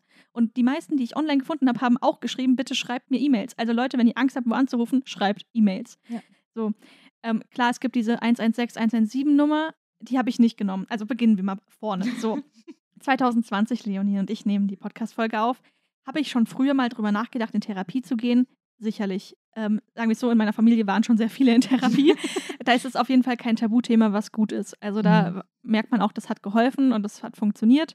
Oder auch nicht. Also es gibt ja beide Seiten von Ja, ja, Therapie. auf jeden Fall. Aber es war jetzt nicht so, dass ähm, ich davon noch nie was gehört hatte Ja. oder dass ich dachte, oh Gott, die Menschen, die in Therapie gehen, sind komplett gestört. Es Ja. gibt ja so viele Vorurteile. Die hatte ich Ja. nicht. Ähm, mein Problem nach wie vor ist immer dieses, ja, mir geht's nicht schlecht genug. Mhm. Andere Menschen haben viel mehr Probleme als ich. Mhm. Mir geht es gut. Ja, Ja, ja. du kennst diese Sätze bestimmt auch. Typische, typischer Und, Kram. Ähm, ja, 2020 hatten wir dann diese Folge. 2020 habe ich auch ähm, mein zweites Buch geschrieben, von dem ich vorhin schon erzählt habe, was dann 2021 erschienen ist. Und der Protagonist Finn hat da sehr viele Ängste, die meinen ähnlich sind. Und er geht in Therapie und ihm hilft das auch. Und ähm, er, also so vieles, was er beschreibt äh, mit ähm, sozialen Situationen und so, ist halt bei mir genauso, wo ich dann auch mal dachte, hm, ja, also vielleicht würde es mir ja helfen, aber nein, brauche ich ja nicht. Ähm, und dann fing es an, 2020 hat sich ja, oder Ende 2019 hat ähm, Luca, also mein Mann, sich bei mir geoutet. Und wir haben zusammen 2020 nach einem Therapieplatz für ihn gesucht. Dadurch habe ich mitbekommen, wie schwierig das sein kann, zu Mhm. gucken. Gut, bei ihm war es ja natürlich auch noch wichtig, dass die Person sich mit der Trans-Thematik auskennt. Und das hat, ähm, da war ich halt voll die Unterstützung. Wir, äh, wir haben so Listen gemacht, wo er überall anrufen kann und so weiter, dass er auch einen Platz findet. Habe auch mitbekommen, wie schlimm es ist, wenn man eben immer wieder Absagen kriegt oder zu hören bekommt, ja, ich nehme aktuell leider niemanden mehr auf, melden Sie sich da und da. Aber auch wie cool es ist, wenn du dann eben einen Platz bekommst. Ja. Und ähm, ja, diesen ganzen Prozess habe ich dann mitgemacht, aber da war ich immer so, ja, klar, braucht er Therapie. Ihm geht es ja auch gerade voll schlecht. So, ähm, er möchte dieses ganze Trans-Thema bearbeiten, mit jemandem drüber sprechen. Ähm, ich bin ja nur die Partnerin. Warum Ja. sollte ich auch Therapie brauchen? Ähm, Weißt du auch, wenn Leute durch ganz traumatische Erlebnisse gehen, meistens sind die Angehörigen auch irgendwie betroffen. Ja. Ähm, und es gab, also es waren ja auch vorher schon so Momente, wo man dachte, okay, vielleicht, also da, wo auch ich zu ihm gesagt habe, hier, vielleicht wäre für dich Therapie gut. Also ich bin immer gut darin, Menschen Ratschläge zu geben. Super. Ja. Mhm. Aber sie selbst anzunehmen, hm? Ja, und dann 2022 habe ich wieder ein Buch geschrieben. Das ist im Band 2 meiner nächsten Reihe, ähm, wo die Protagonistin auch so viel durchmacht. Also wirklich, es war so schlimm, in ihrem Kopf zu sein. Teil- Das Buch ist mir mit am schwersten gefallen, weil ich mir einfach dachte, warum habe ich dir so ein Schicksal gegeben? Warum kann ich nicht einfach so ein happy, fluffy, ähm, ähm, Regenbögen fliegen durch die Luft und Schmetterlinge Mhm. flattern, äh, Buch schreiben. Warum muss das so harter Shit sein? ähm, aber mentale Gesundheit ist halt auch ein Thema. Ja. Und ähm, bei ihr ist es so, dass sie Angst hat, zur Therapie zu gehen und dann Mhm. aber ihr Love Interest eben auch sagt, hier, ich kann dich nicht retten. Also Ja. das ist ja auch ganz wichtig, dass man eben sagt, kein anderer Mensch ist dazu da, dich zu retten. Du musst dir Dich selbst, helfen wollen. retten, Ja. Und deswegen geht sie dann zur Therapie, zu so einem Erstgespräch, ähm, weil das Ganze spielt an einem Internat. Da haben sie die privilegierte Situation, dass da Dass Therapeutin sind. vor Ort ist. Mhm. und sie ist dieses erste Gespräch aber ganz schlimm, weil sie sich das noch nicht eingestehen kann. Und erst später sagt die Therapeutin dann halt so einen Satz von wegen, ja, es ist keine Schwäche, hierher zu kommen, es ist Stärke. Ja. Äh, Du bist mutig. Und ich habe das so selbst geschrieben, dachte so, okay, ist mein Kopf, sagt mein Kopf mir gerade irgendetwas? Es ist immer so geil. Es ist schön, wie du dir einfach selbst sogar langsam, aber sicher irgendwie die Antwort zu deinen Fragen schreibst. Ja, ist, also ähm, jetzt die Therapeutin, bei der ich jetzt bin, meinte auch, dass meine Bücher ja auch eine Art von Therapie sind. Auf, jeden, Fall. Also ja. es hilft ja auch, also es bin nicht ich. Diese ganzen Figuren muss man ja immer wieder dazu Ja. sagen. Aber trotzdem verarbeite ich durch jedes Buch irgendetwas. 100 Prozent, klar. Ähm, und manchmal weiß man es halt nicht. Ja, ja. Wie jetzt ähm, bei dem Buch. Ja, auf jeden Fall habe ich das dann beendet, jetzt vor kurzem. Und dann dachte ich, hm, ja, mache ich es jetzt oder mache ich es nicht? Also so, seit einem Jahr bin ich so wirklich am Hin und Her überlegen, immer so, nein, jetzt geht es mir gerade wieder gut. Jetzt ist okay. Und dann gibt es wieder so schlimmere Phasen, wo ich dann aber denke, jetzt habe ich die Kraft nicht dazu, Mhm. jemanden zu suchen. Und jetzt hatte ich wieder eine Phase, wo ich, wo es eine, wo ich aus einer schlechteren Phase kam und gerade wieder Energie hatte und ich mir dachte, jetzt muss ich es angehen, weil jetzt habe ich die Energie, mich darum zu kümmern. Und dann habe ich ähm, erstmal war es so dieses, okay, was mache ich denn? Also, klar, ich, ich glaube, es gab von Funk mal so einen Post, ähm, wie man einen Therapieplatz findet und so weiter. Das habe ich mir auch immer alles abgespeichert. Ich habe auch immer mal wieder online gegoogelt und Screenshots gemacht und die dann wieder vergessen und nicht angeguckt. Also allein dieser Prozess, bis, bis man wirklich mal eine E-Mail schreibt oder anruft, ist, es ist so, es dauert so lange. Ist, man muss so viel mentale Vorbereitung machen, Es- einfach bis man ja. an diesen Punkt kommt, wenn man erstmal, man muss es erstmal selbst realisieren, dass man das braucht, dass man das Es will, ist eigentlich wie dass ein es inneres Coming Out. Es So hat sich wirklich angefühlt. Es ist, es, ist, es ist so ein Riesenschritt und bis man da dann am Ende sitzt und dann erstmal, also, man, also wirklich, es ist typisch das, wenn man da sitzt und mit jemandem spricht, hat man das Gröbste geschafft. Mhm. Und das, am Ende ist es natürlich auch nicht so, weil äh, viele Leute denken, irgendwie die ersten Stunden Therapie oder sowas, man, danach geht es einem super gut. Danach ist irgendwie, wird, danach ist das eine steile Bergaufkurve. Was absoluter Bullshit ist, weil äh, da wird ganz viel nach vorne geholt, was du überhaupt nicht, was du so lange ganz toll in vielen Kisten hinten in der hintersten Ecke, die sind ganz verstaubt, abgeschlossen, äh, versteckt hast. Das holst du dann wieder raus. Das wusstest du überhaupt gar nicht, dass es überhaupt existiert. Und das wird dich erstmal äh, überraschen und äh, meistens negativ äh, erstmal wieder. Davor habe ich ähm, jetzt schon Angst. Ja. Äh, und, und das heißt, man muss arbeiten. Therapie ist Arbeit. Therapie Ja. ist einfach pure Arbeit, emotionale Arbeit, körperliche Arbeit. Es ist wirklich schwierig. Und dann aber irgendwann geht es dafür halt so viel bergauf war, als es vorher war. Das ist wundervoll gesagt. Äh, ja, danke schön. Und dass es es halt einfach wert ist, davor wieder bergab zu gehen. Ja. Also, ähm, genau, wir waren jetzt bei dem Punkt, ich habe es mir selbst eingestanden. Und ähm, mein Bruder studiert Psychologie, deswegen habe ich ihn auch mal gefragt, ob er so eine Seite kennt, die man sich anschauen kann. Mhm. Und ich weiß tatsächlich gar nicht, ob er die Seite empfohlen hat oder ob ich die anders gefunden habe. Auf jeden Fall heißt die Seite therapie.de. Kreativer Name. Ja, ähm, ja, ich, ich glaube, es war so, ich hatte eine, ich habe einfach gegoogelt TherapeutInnen in ähm, Frankfurt, wobei ich wirklich nur nach TherapeutInnen gesucht habe, nach weiblichen Mhm. weil ich in mir drin, das hattest du mir ja auch in der Therapiefolge gesagt, ah, guck, höre auf dich, bei wem kannst du dir vorstellen, mit dieser Person zu sprechen? Und ich Ja. wusste, es ist kein Mann. Ja. Das war bei mir einfach so klar und es ist ein, es muss eine junge Person sein. Dann habe ich ähm, eben geguckt und in Frankfurt eine Gemeinschaftspraxis gefunden und da sah eine super nett aus. Mhm. Dann habe ich überlegt, was schreibe ich da jetzt? Äh, Also mit Luca habe ich ja über den ganzen Prozess geredet und der hat mir dann eben gezeigt, was er damals für eine Mail geschrieben hat. Ich glaube, dich hatte ich ja auch Ja, gefragt ja. und du hast mir dann deine geschickt. Und dann habe ich was formuliert. Auch da wieder, ich habe mir so viele Gedanken gemacht für diese wenigen Sätze. Aber ich war so, was muss denn da alles rein? Ich kann doch jetzt nicht meine ganzen Probleme. Ich weiß ja nicht mal, was ich für Probleme habe. Ich weiß nur, dass ich Probleme habe, aber ich weiß nicht, was für welche. Ja. Und dann ähm, meintest du und auch Luca so, ja, schreib einfach, dass du auf der Suche nach einem Therapieplatz bist. So, den Rest finden die ja dann schon raus. Und ähm, dann habe ich noch dazu geschrieben, dass ich gesetzlich versichert bin, weil das wollen auch die Leute immer noch wissen. Mhm. Und meine Handynummer, falls die zurückrufen wollen, ähm, zu der Frau. So. Dann habe ich diese Mail abgeschickt und wirklich, das hat sich angefühlt, als hätte ich so eine Klausur geschrieben. So, oh mein Gott, ich, Ja. ich habe es gemacht. So viel Anstrengung ging in diese eine Mail. Und dann kam eine Woche später die Absage.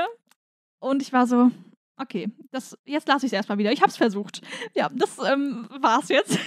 Ich meine, ein Versuch, also wenn der nicht klappt, sorry Leute. Also Ja, das ist, das ist ganz typisch. Das ist so schwierig, da dann wieder die, diese Es ganze, diesen ganzen Mhm. wieder aufzuheben, Einfach alles, was man von hat vorne. fallen lassen und einfach wieder alles von vorne. ja, ähm, Aber es ist auch okay. Also, falls Ja. euch das passiert, es dann, ist okay. dann gönnt euch die Pause. Also, dann habt ihr jetzt erstmal wieder eine Pause, solange ihr es schafft, es wieder aufzuheben und wieder neu zu starten. Also ich habe dann, glaube ich, zwei Wochen gewartet oder so und mir dann gesagt, okay, ich gehe das Ganze jetzt anders an. Und zwar so, wie ich es auch machen würde, wenn ich jetzt für was anderes recherchieren würde, jetzt Ja. für ein Filmprojekt. Wenn ich jetzt Leute raussuchen würde, wer macht Maske in meinem nächsten Film so, dann würde ich ja auch nicht nur eine Person anschreiben, Mhm. sondern mehrere. Und ich würde die nach Sachen kategorisieren. Also habe ich mir eine Excel-Liste angelegt. Ähm, mir war klar, okay, Frankfurt ist wahrscheinlich si- sinnvoll. Ich gucke jetzt nicht weiter im Umland, weil da gibt es meistens nur wenige und die sind eh voll. Ähm, Da habe ich wirklich auch Glück, dass ich so nah an der Großstadt wohne, weil da Mhm. gibt es mehr Auswahl. Frankfurt gibt so viele. Dann war mir klar, ich möchte eine, die eine E-Mail-Adresse hat, eben keine Telefonnummer. Ähm, ich möchte eine, die relativ jung aussieht und die sich eben, also ähm, auf der Seite therapie.de steht auch immer, was die Leute so als Spezialisierungen haben. Und da habe ich mir immer nur durchgelesen, würde das ungefähr zu meinen Sachen passen. Ja. Also die meisten hatten die gleichen Sachen da Ja, stehen. Die meisten decken Meisten auch alles ab. Und bei mir ist es ja jetzt nicht so was Spezielles wie, ich bin trans. Also das, oder Ja, oder, oder starke Traumata. Genau, oder, oder sowas, gibt es ja auch. Ähm, ja, das kann man gucken. Und ähm, dann habe ich die Liste erstellt. Am besten war es noch, wenn die eine Webseite hatten. Wobei ich mir dann dachte, ah, die Wahrscheinlichkeit, dass die einen Platz haben, ist geringer, weil die haben eine gute Webseite. Egal, dann habe ich die ähm, erstellt und man kann bei therapie.de filtern nach, wer hat freie Plätze, wer hat in den nächsten drei Monaten freie Plätze und so weiter. Ähm, ja, das habe ich dann gemacht und habe gesagt, ich schreibe drei an. Weil was ist, wenn mir alle antworten und mir alle ein Erstgespräch geben? Dann kann ich nicht, keine Ahnung, ich kann jetzt nicht zehn Erstgespräche wahrnehmen. Ähm, ja, und ich, eine war darunter, bei der stand, sie hat freie Plätze und bei zwei stand in den nächsten drei Monaten. Mhm. Dann auch wieder warten. Absage. Die erste, die kam, war sogar von der, äh, wo stand, sie hat freie Plätze. Da war ich richtig sauer. Das war im Flugzeug ähm, nach London, habe ich das bekommen. Und ich war so, okay, ich, das ist jetzt egal, ich möchte diesen Urlaub genießen. Ähm, das lassen wir. Das war auch, ich hab, wollte diese drei Mails vor dem Urlaub abschicken. Ja, das, Das war für mich auch so die Deadline, das muss ich dann gemacht haben. das ist auch ganz gut als Tipp für Ja, euch. Setzt gebt euch euch vielleicht Deadline. einfach irgendwie so sowas, zum Beispiel so ein Event, irgendwas Kleines, wo ihr sagt, okay, ich mache das jetzt vorm Wochenende, weil am Wochenende kann mir niemand antworten. Das Mhm. ist das, was ich häufig mache. Weil für mich stresst es, wenn ich weiß, die, Die Leute könnten direkt- antworten mir vielleicht ja. sofort in zehn Minuten oder Mhm. sowas. Ich will noch gar keine Antwort. Ich will das erstmal sitzen lassen. Ja. Deswegen schreibt die Mail am Freitag um 18 Uhr. Ich habe die auch immer abends abgeschickt, so um 20 Uhr oder so. Niemand antwortet euch dann noch. Da sind alle schon längst im Wochenende. Das mache ich auch auf der Arbeit. Ja. Das müsste ich eigentlich auch mal machen, weil mich stresst es so sehr, wenn jemand direkt antwortet. Und dann sind es so viele lange Mails und du musst dich darauf einlassen. ja. Und ähm, ja, also diese drei Leute, die ich angeschrieben habe, haben mir alle abgesagt. Sie haben aber auch alle eine Mail geschickt, also Mhm. nicht geghostet oder so. Und die eine hat dann eben auch geschrieben, ja, guck doch mal hier, hat mir eben auch diese 116, 117 Nummer geschrieben. Ja, aber niemand hat von denen eine Warteliste oder irgendwas gehabt. Dann war ich erstmal wieder, okay, Mist, weil eine von denen war halt favorisiert für mich, die war in der Nähe vom Hauptbahnhof. Ich hätte da einfach hinlaufen können, so. Ähm, und die sah super cool aus. Aber okay, es sollte so sein, so wie immer im Leben. Dann habe ich weiter meine Liste abgearbeitet. Ich hatte so Kategorien, die sind grün, die finde ich besonders gut, die sind gelb, die sind okay, die sind rot, die will ich eigentlich nicht, die mache ich nur, wenn alle anderen absagen. Aber es waren eigentlich auf der Liste nur Leute, bei denen ich es mir hätte vorstellen können, Ja. vom Bild her. Also ich habe auch nur Leute genommen mit Bild, weil ich musste wissen, wie die aussehen. 100 Prozent, ja. Ich verstehe auch nicht, wer da online kein Bild von sich reinstellt. Also als Mensch, der therapiert, muss dir doch klar sein, wie wichtig dein Aussehen Es ist so dumm, aber Aussehen ist da auch wichtig, weil Auf jeden Fall, Sympathie ist einfach Ja. wichtig. Und, und letztendlich, egal wie du aussiehst, du, für jeden Menschen auf der Welt kannst du sympathisch sein. Also Ja. jeder Mensch hat eine unterschiedliche, Eben. eine andere Sympathie für andere Menschen. ich Also habe da auch ganz viele gesehen, wo ich wüsste, oh, zu denen würde meine Mutter bestimmt gehen, aber Genau, ich ja. auf gar keinen Fall. Ja. So, ähm, ja, dann habe ich die Liste weiter abgearbeitet und ähm, weitere Absagen bekommen. Wir waren aus London zurück und ich muss jetzt mal gucken, äh, von den Tagen her, wir sind am 26. zurückgekommen. Da habe ich auch wieder gesagt, ja gut, jetzt sind wir aus dem Urlaub zurück. Am nächsten Tag, ich schreibe jetzt wieder drei an, Sonntagabend, kann mir niemand antworten. und die werden auch, ähm, die werden ja auch nicht direkt ja, antworten. ja. So, und dann habe ich, ich hatte die drei schon angeschrieben, dann habe ich noch eine gefunden. Die hatte eine richtig moderne Webseite, wo man auch ihre Praxis gesehen hat. Und ich war so, oh mein Gott, safe hat die keinen Platz mehr. Die war auch bei über drei Monate Wartezeit.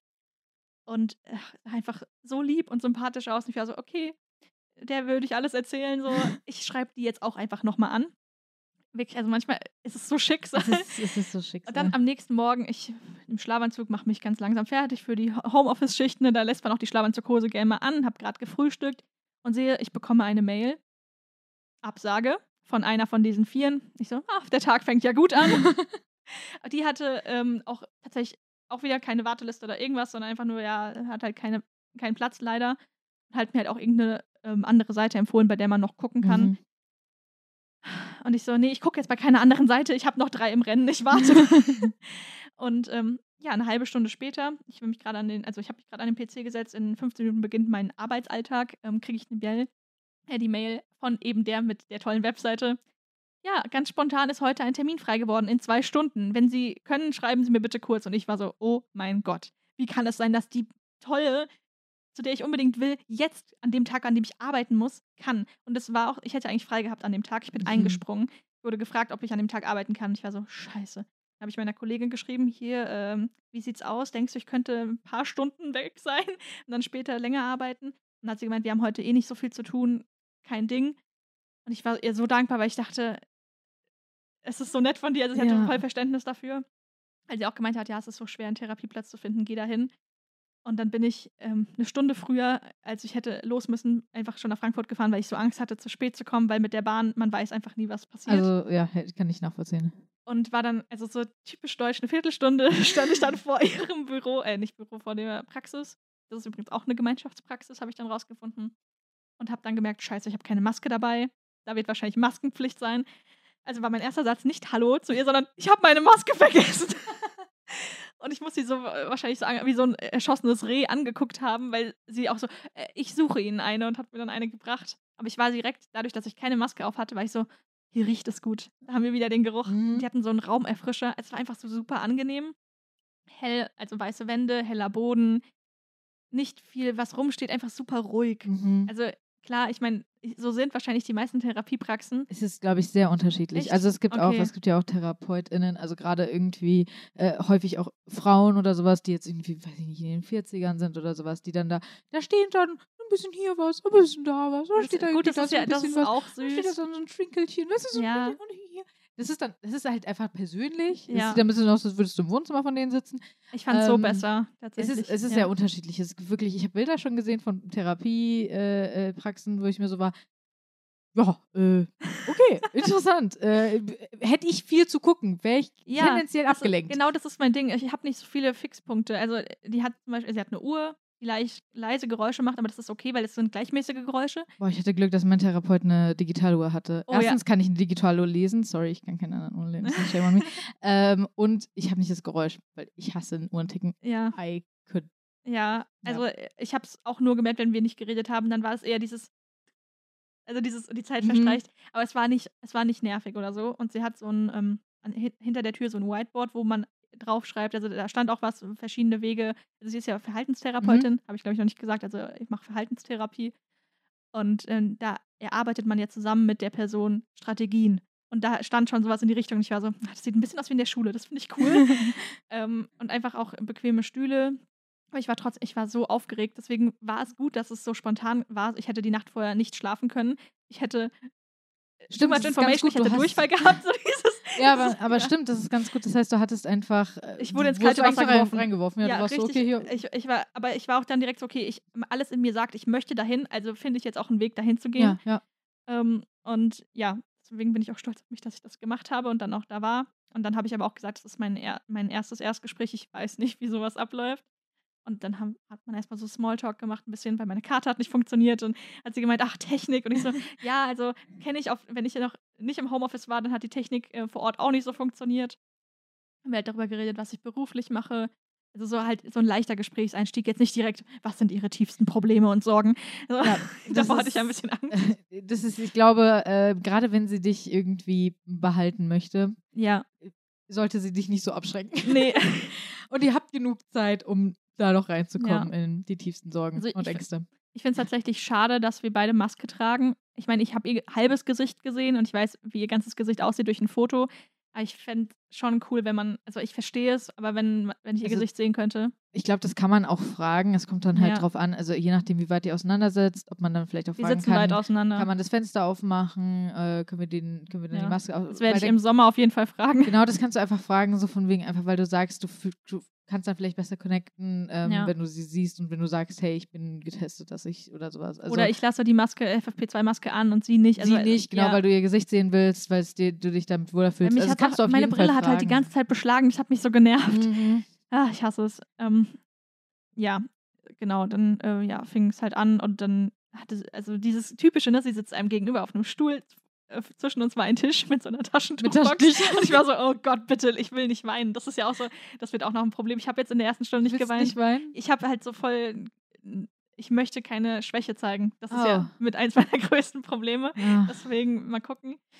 Äh, Also es wird passieren, die Angst davor ist da. Und ich weine vor jedem sofort. ja, das ist doch cool.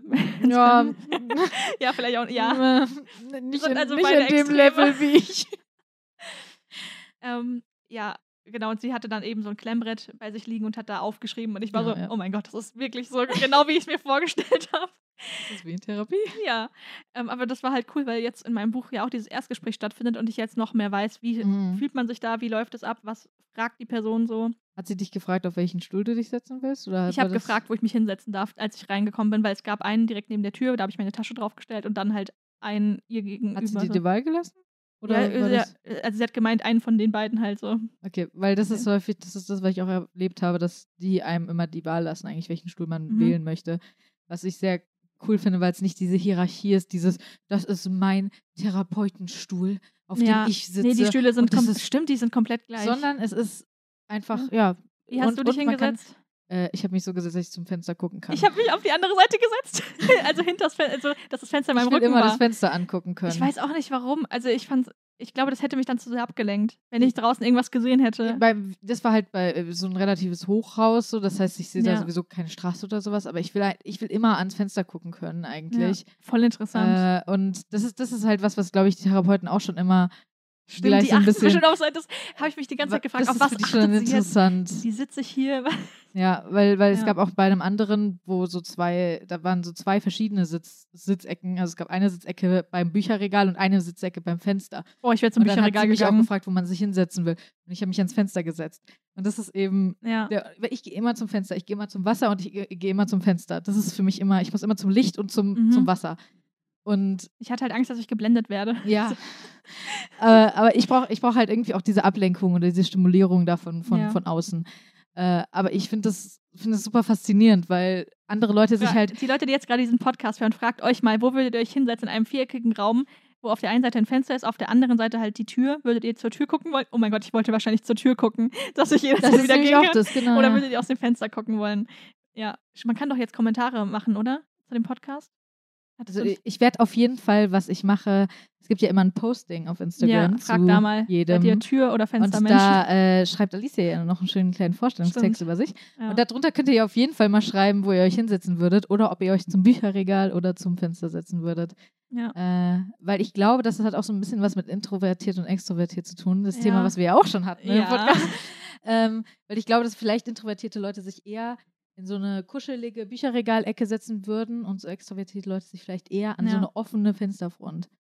Wobei ich jetzt tatsächlich nicht mehr von mir als introvertiert sprechen würde. Das will ich auch in der Therapie bearbeiten, weil sie einen Satz gesagt hat, der bei mir, also ich finde es so krass, diese Person kennt dich nicht. Ja. Und dann fragt sie dich so ein paar Sachen und dann haut sie schon so eine Ja. Sache raus. Mein Gott, warum weißt du genau, was ich denke? Das ist so gruselig. Also sie hat so gemeint, ich bin, also sie empfindet mich als sehr positiven Menschen, der sich aber extrem zurücknimmt. Also wie als würde um mich herum immer so eine Mhm. Mauer sein, weil ich mit meiner Positivität niemanden stören möchte. Also Aha. ich nehme, ich enge mich selbst extrem ein wegen meinem Umfeld, um es anderen recht zu machen.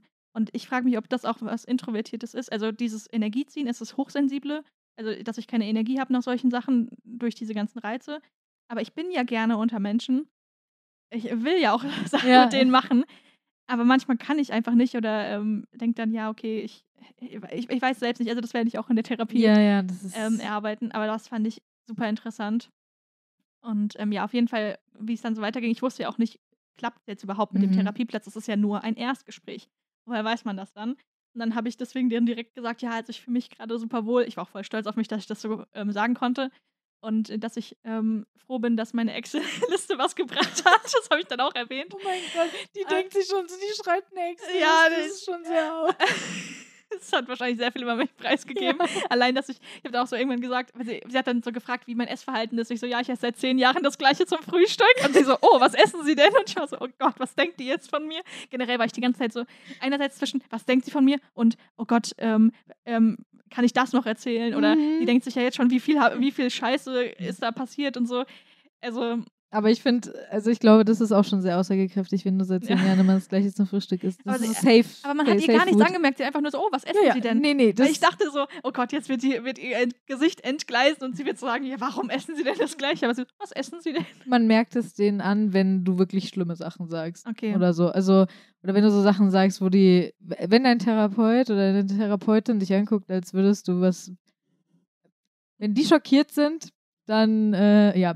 Das ja. sind aber meistens die Geschichten, bei denen du lachst, Ja, oh mein Gott, ich habe auch so viel gelacht. Das ist so das dumm, sind ne? die Geschichten, bei denen du denkst, so, hä, das ist doch noch voll, äh, ist doch noch voll easy. Und die Therapeuten gucken dich an, so von wegen, Mhm. ähm, ja. okay. Äh, ja, okay. Ja, also genau. Ähm, dann habe ich eben gesagt, hier, ich ähm, kann mir das gut vorstellen. Und ich wusste ja auch nicht, wie läuft so, also wie geht es dann weiter. Und dann hat sie mir halt erklärt, ähm, jetzt nach dem, was wir so beredet haben, denkt sie, dass für mich eine Kurzzeittherapie se- sehr viel Sinn machen würde. Man kann immer auf eine Langzeittherapie Ja. gehen, aber sie würde erstmal zweimal zwölf Sitzungen anberufen, einmal wöchentlich. Und hat mir dann auch am Ende eine Therapievereinbarung gegeben. Ich habe erst zu Hause von Luca gesagt bekommen, dass es jetzt auch bedeutet, dass ich den Platz bei ihr habe, weil ich war dann erst so, also passt das jetzt? Also ich habe schon einen nächsten Termin mit ihr ausgemacht, aber ich wusste nicht so, ja, ist es jetzt auch sicher?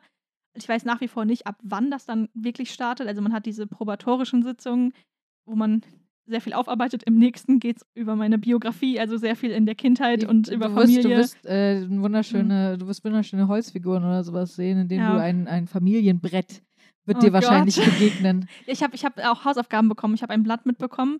Beschreiben Sie die Beziehung zu Ihrer Mutter, zu Ihrem Ah, Vater, zu Ihren. Geschwistern. Und sie meinte, bitte nur ein bis zwei Seiten. Sie hat letztens halt sehr viel mehr bekommen. Und da ich ja Autorin bin und wir darüber geredet Oh, haben, meinte ja. sie so, ja, bitte nicht 400 Romanseiten so. Ähm, also als Scherz. Das fand ich Ja. auch cool, dass sie auch so Scherze macht. Weil ich Mhm. hatte irgendwie Angst, dass die Person so sehr ernst ist. Und also es hat halt einfach wirklich direkt gepasst. Und ich, genau, wenn sie, äh, wenn sie ernst gewesen wäre und sowas, dann hättest du sagen können, bei, also ja, das wäre ja, nee, es, es nicht, muss so ja. sein. Und sie, sie redet halt auch. Also klar, sie lässt mich viel reden, aber sie sagt auch was. Sie ist nicht komplett stumm. Ja. Ähm, ich glaube, da gibt es ja auch ganz unterschiedliche Arten, wie Leute therapieren. Ich, ich, ich weiß es nicht. Also allein diese Frage, ja, wie ist ihr Schlafverhalten, wie ist ihr Essverhalten, hätte ich jetzt nicht gedacht, dass sowas gefragt Ja. wird. Ich fand es halt voll spannend. Ähm, ich überlege die ganze Zeit, was, ähm, was sie noch so gefragt hat. Aber ich, es- ging irgendwie auch so schnell um, diese Mhm, 50 Die gehen Minuten. sehr schnell Ich um. habe so zur Uhr geguckt, also, okay, okay. Ich habe Witze mit meinem Therapeuten gemacht, wo ich gemerkt habe, er wollte nicht. Er wollte nicht. Er wollte lachen. nicht lachen. Okay. Aber er konnte nicht. Geil. er konnte nicht anders. Er ist halt einfach, wenn du so schwarzen Humor hast und dann sitzt du da und du lachst über dein eigenes miserables Leben und dein Therapeut denkt sich so, ich kann nicht über dein miserables Mhm. Leben lachen, aber ich muss mitmachen. Ja, nee, also es ist, ich, ich finde es einfach beeindruckend. Also es ist so ein wichtiger Job. Also deswegen hier mal Shoutout an alle, die das machen oder studieren oder das. Also, weil ich, ich stelle mir das nicht leicht vor. Ähm, Vor allem, also ich habe jetzt auf TikTok irgendwie, TikTok ist meine Source of Everything, ähm, gehört, wie teuer das ist. Das, 120 Euro pro Stunde. nein, oder was nein, meinst du? nein, die Ausbildung zu machen. Aber das ist doch ein Studium. Du hast das Studium und danach musst du eine Ausbildung zum Therapeuten machen. Stimmt, das hat mein Bruder erzählt, So, ja. du hast äh, du, äh, nach dem Studium bist du Psychologe, Mhm. aber das ist ja nicht, da Stimmt, kannst du nicht Therapeut sein. ja. Und die, die ist so scheiße teuer anscheinend. Und Krass. die meisten Leute nach dieser Ausbildung, äh, nach, der, nach dem Studium müssen sich in Schulden werfen. Wieso das heißt, sie macht müssen man so etwas? sich mit in den 30ern quasi dann verschulden, weil Ganz sie ehrlich. diese Ausbildung machen, in den Ausbildungen, in der sie nichts verdienen, diese Ausbildung, die irgendwie Ja, ja. 1000, 100.000 Euro kostet oder sowas, um dann äh, Therapeut sein zu können. Stimmt, es ist mein Bruder davon noch nie was erzählt. Ich muss ihn mal fragen, Das wie ist das ist. Unglaublich. Also es ist wirklich so insane. Und deswegen, ja. weil nämlich jemand mal gefragt hat, wie, ähm, wie rechtfertigt, wie rechtfertigen halt Therapeuten, dass es 120 Euro oder was die Stunde kostet. Ja gut, das, ist, ja- das 50 sind ja eigentlich auch nur so 70, 80 Euro, wenn du die Steuern abziehst, ne? Ja, genau, also davon mal ganz abgesehen, ne, wenn, wenn, da hat die Person nämlich gesagt, wenn andere Leute 12 Euro die Stunde in ihrem Job verdienen. Ja, gut, wir haben natürlich halt erstmal, das sind Leute, die eine Praxis haben, die selbstständig sind, ne, das ist halt alles nochmal Selbstständige, müssen Ja. sowieso immer viel mehr Geld ver verlangen für das, was sie machen. Aber ähm, eben halt einfach, wie teuer die Ausbildung ist ja. und dass sie alle verschuldet sind Und sie eigentlich. sind verantwortlich für Menschen. Also, we Ja. weißt du, ich, ich finde immer. Es, ja gut, Krankenschwestern oder sowas. ja, ja, da äh, müssen wir nicht drüber reden, und, dass es äh, sehr viel unterbezahlt ist, aber ich finde, dass das angemessen ist. Gerade wenn du jetzt auch sagst, die Ausbildung, was ich nicht wusste. Aber bei mir ist es jetzt auch so, wenn ich jetzt einmal nicht kommen könnte zur Therapie und nicht rechtzeitig absage, müsste ich 100 Euro Ausfallhonorar ja, genau. zahlen. Und da ich jetzt gekommen bin, kurzfristig musste die Person, die abgesagt hat, nichts zahlen, weil ja der Termin mit mir gefüllt wurde, weißt du? Das heißt, ich Ah. habe noch jemandem was Gutes getan, weil das niemand die cool. 100 Euro Das wusste ich musste. nicht. Das ist, das ist cool. Ja. Dass sie einen Ersatz, wenn, wenn man einen Ersatz findet, dass man, dass die andere Person dann nichts zahlen muss. Das ist nice. Aber ich bin auf jeden Fall sehr gespannt, was ähm, alles passieren wird. Das war jetzt, wie gesagt, erst meine erste Stunde, aber da waren schon so Sachen, die mir geholfen haben und wo ich dachte, okay, ich habe es jetzt geschafft. Also ich war dann super glücklich und stolz auch auf mich, dass ich jetzt so das mir eingestanden habe. Gleichzeitig habe ich da aber auch wieder gemerkt, ich habe halt mit fast niemandem davor drüber gesprochen, wie schwer es mir fällt, mir, nein, es ist keine Schwäche, aber mir halt das so einzugestehen, Hilfe zu brauchen oder dass ich halt Probleme habe. Ich bin der Meinung, eigentlich jeder Mensch sollte mal in seinem Leben Therapie gemacht haben. Das ist absolut nichts Schlimmes. Äh, es würde jedem gut tun. Klar gibt es Menschen mit Problemen und Menschen mit Problemen. Es gibt Menschen mit Krankheiten halt Ja, einfach. ja, genau. Aber nee, deswegen, ich bin sehr gespannt, wie sehr mir das helfen wird. Ja, auf jeden Fall. Wir werden sehen, was ähm, passiert, wie ich äh, mich verändere. Aber wie gesagt, ich finde es nach wie vor spannend, wie sie einen einschätzen kann. Also so ohne Diese Menschenkenntnis auch. genau die Menschenkenntnis. Also ich habe ja von mir selbst immer gesagt, dass ich eine gute Menschenkenntnis habe, aber klar, die hat da sehr viel gelernt in dem Bereich. Also das ist nochmal deutlich besser. Und ja, ich fand es auch toll, dass sie ähm, nachgefragt hat. Also sie kennt sich tatsächlich mit so der queeren Thematik, glaube ich, nicht so gut aus, weil sie hat halt Mhm. gefragt, das heißt nicht transsexuell, oder? Ich so, nein, weil wir halt dann auch über Luca gesprochen haben. Ja. Dann habe ich gemeint, das heißt einfach nur trans, also als Adjektiv. Und dann wollte sie an einem Punkt tatsächlich auch Lukas alten Namen, also Lukas Dead Name wissen. Ich weiß nicht, ob um von ihm in der Vergangenheit zu sprechen oder so. Also da hast du Mhm. gemerkt, es war auf je, es, es war nur ein vorsichtiges Nachfragen. Und als ich dann gesagt habe, hier den Namen möchte ich nicht nennen, war sie auch so, ja, ja, klar. Also sie hat eher einfach rau rausfinden wollen, wie es da.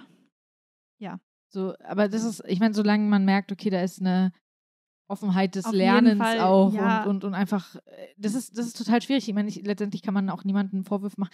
Das ist immer dieses, dieses Problem. Es gibt halt einfach Menschen, die da nicht, nicht so drin sind, wie jetzt Nee, du und ja, ich. und ne? wenn, wenn ich jetzt das ähm, Kriterium hätte, ich gehe nur zu einer queeren Therapeutin, Leute, dann würde ich noch Ja, in zehn Jahren ja, suchen. gut, also ja. Also, ähm, nee, und deswegen. auch queere Leute kennen sich Au- trotzdem in der genau, Trans-Thematik auch nicht genau, hundertprozentig ja. aus. Also auch das. Und das, ich habe ja auch kein Problem mit meiner, also weißt du, das ist ja nicht so das Hauptding, meine Eben. Queerness. Ja, ähm, ja. Und ja, das ähm, fand ich auf jeden Fall gut, wie sie damit umgegangen ist und dass sie nachgefragt hat. Ja, auf jeden Fall. Und, und halt einfach und merkt, merkt, okay, sie ist offen zu lernen und offen, einfach sich auch zu verbessern und zu korri und korrigieren zu lassen. Ja. Und äh, das ist, das ist das Wichtigste. Also, äh, ja.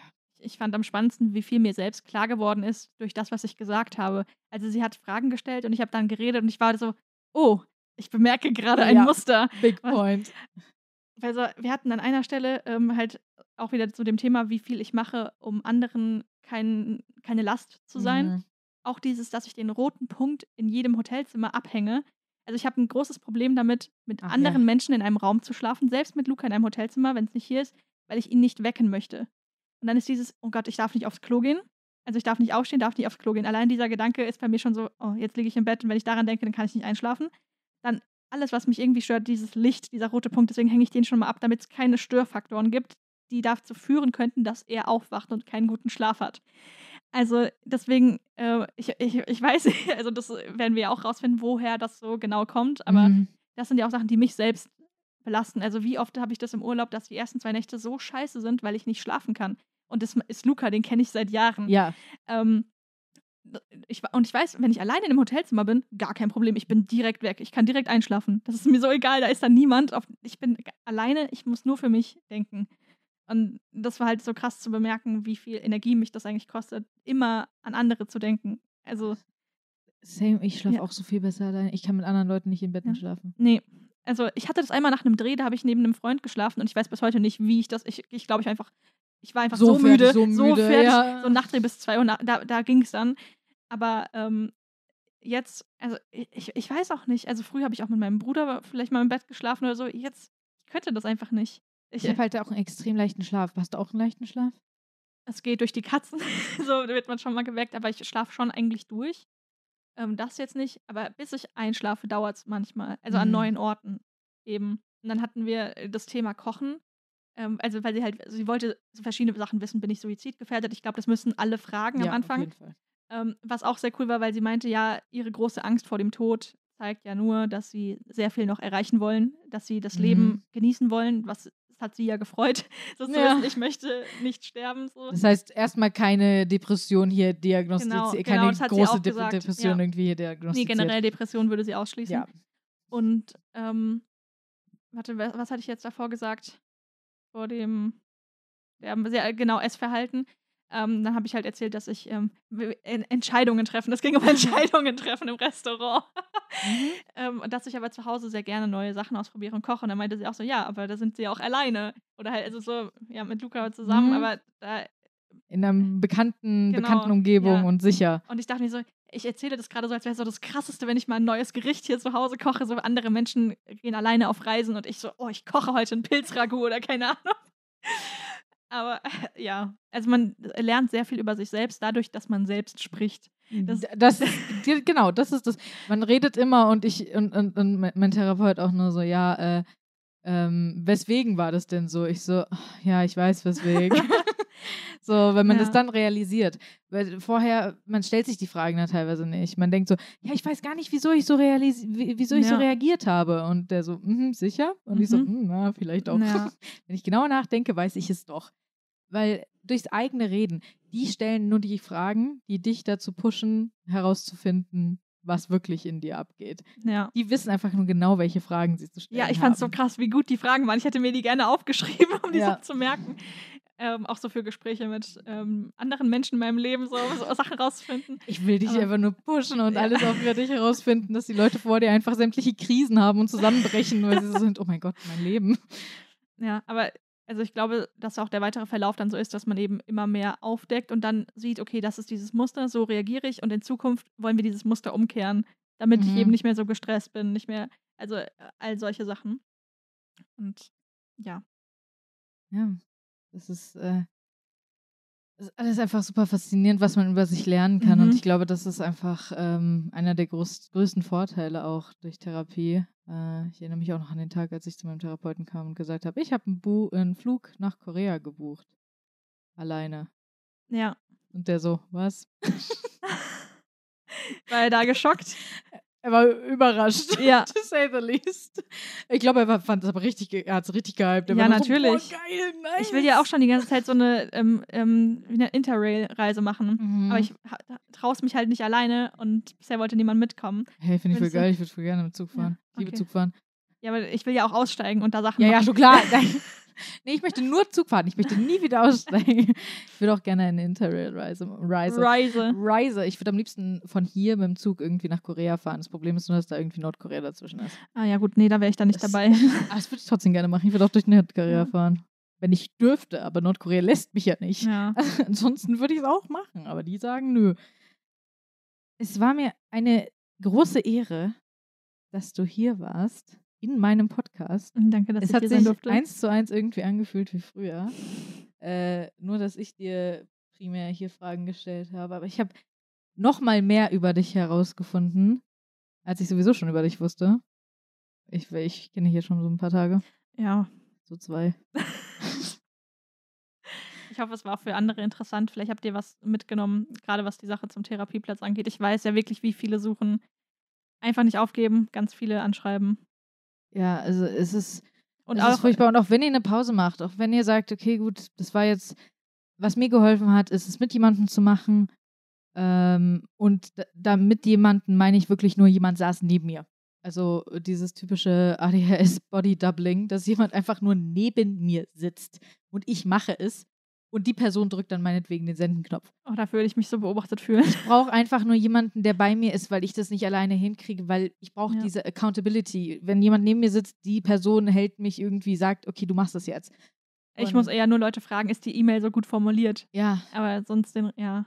aber also falls ihr das braucht, ist es ganz geil, wenn jemand einfach bei euch ist und es mit euch macht und dann einfach ihren Bunch raushaut, irgendwie einen Berg an Sachen raushaut. Ich hatte zum Beispiel eine Freundin, die neben mir saß, die hat Therapeuten für mich rausgesucht, Ja. Ähm, mir die Mails gegeben und ich habe dann die Sachen rausgeschickt. Macht euch eine Excel-Tabelle, ich kann es nur empfehlen. Macht eine Excel-Tabelle, wenn euch das hilft. Ähm, macht, äh, guckt bei äh, therapie.de war das, ne? Mhm. Ähm, Ich weiß halt, also für Frankfurt hat es jetzt super funktioniert. Ich weiß halt nicht, wie es funktioniert, wenn du weiter auf dem Land wohnst. Da ist es ist sowieso immer immer richtig generell blöd. schwierig. Aber ähm, ich würde auch weiterfahren, wenn es, dann kann man ja, also manche bieten ja auch online Sprechstunden an Stimmt, ja. oder alle zwei Wochen. Also man kann ja auch gucken, wie es vom Intervall her passt, ähm, wenn die Person jetzt weiter weg ist. Und wenn ihr einfach merkt, ihr kommt mit eurem Leben so, wie es gerade ist, nicht gut klar, also ihr habt, es, es stört euch, es, ihr habt Schwierigkeiten, dann ist es super wichtig, da einfach mit jemandem drüber zu sprechen. Und auch wenn ihr denkt, es ist aber nicht so schlimm wie bei anderen und andere Leute sind, Ja. haben, haben Krankheiten, die äh, ernst sind und ja, aber die werden ja auch behandelt. So, es ist ja nicht so, dass, dass sich um die niemand kümmert.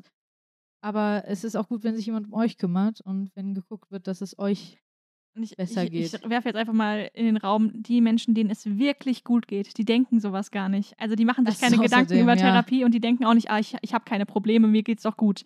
Also so dieses, anderen geht's schlechter. Also dieses ganze Denken, was wir jetzt auch so haben, das, äh, ja.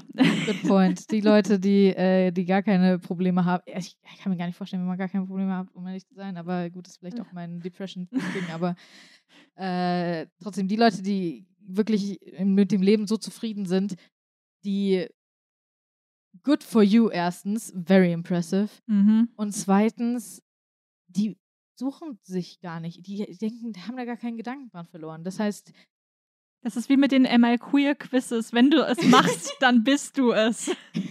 Also so als kleinen Punkt für euch, wenn ihr noch nicht wisst, ob ihr queer seid, wenn ihr diese Quizze gemacht habt. Ja, wieso macht ihr diese Quizze? Fragt euch das erstmal. das ist so geil, wirklich. Und bei Alicia ist ja auch, wenn jetzt erstmal ange äh, irgendwie angepeilt wird, nur Kurzzeittherapie zu machen, wenn man denkt, okay, das wird damit ähm, vi- vielleicht geklärt sein, das kann man ja immer noch verlängern. Eben, für euch gibt es auch dann die Möglichkeit, wenn ihr denkt, ach, das ist nur ein kleines Problem, ja, dann wird das kleine Problem in der Kurzzeittherapie. Wenn, wenn ihr denkt, das Problem ist gelöst, kann man immer aufhören. Ihr müsst Eben. es nicht bis ans Ende eurer Tage durchziehen. Ihr könnt einfach sagen, hier jetzt nach drei Monaten, ciao. So von wegen, hey, ich fühle mich eigentlich gut, ich habe das Gefühl, ich habe alles geklärt. Die Therapeuten werden es euch auch sagen. Die werden auch sagen, ey, äh, Ich kann hier nichts mehr machen. ich glaube, das reicht. so. Und äh, die sind da auch sehr ehrlich, weil das bringt denen ja auch nichts, Zeit zu verschwenden. Gerade wenn ihr gesetzlich versichert seid oder wenn, äh, gerade wenn ihr keine Selbstzahler seid, die denen einfach nur Geld in den Hals Ja. drücken, sondern also dann können sie auch jemanden anderen haben, bei dem sie ein bisschen mehr das Gefühl haben, dass sie auch was tun. Also Eben. die sagen euch, wenn ihr es braucht. Okay. Gut. Ich glaube, das war ein gutes Ende. Danke, dass ich hier sein durfte. Sehr gerne. Und äh, genau, äh, irgendwie, ich muss, ich vergesse mal die ganzen Sachen am Ende zu sagen. Subscribe und so und äh, schreibt einen Kommentar. Stellt meine Bücher vor. Bestellt Alicias Bücher vor, auf jeden Fall. Alle Links sind natürlich in der Beschreibung zu Alicias Büchern. Mhm. Und äh, wie gesagt, ja, lasst mal irgendwie so Bewertungen, Kommentar und so ein Kram da. Und falls ihr Teil des Podcasts werden wollt, ihr findet eine E-Mail-Adresse in der Beschreibung. Dort könnt ihr mir einfach schreiben oder mir einfach auf Instagram schreiben. Du meinst, wenn die Leute hier auch mit dir reden wollen? Ja. Ah, sehr cool. Äh, ansonsten, weil jede Geschichte ist es wert, gehört zu werden. Und äh, ansonsten könnt ihr natürlich auch gerne dem Instagram folgen. Dort wird es ein Posting geben, wo Alicia sich ein bisschen vorstellt. Falls ihr sie noch nie gesehen habt, kann ja auch sein. Dann Stimmt. seht ihr sie mal oder äh, genau, Instagram von Alicia ist natürlich auch verlinkt. Ähm, ja, ich habe vielleicht alles gesagt. Ich habe bestimmt wieder was vergessen. Wie immer. Also, wir hören uns in der nächsten Episode. Bis dahin. Tschüss. Peace out. Bros. Und so.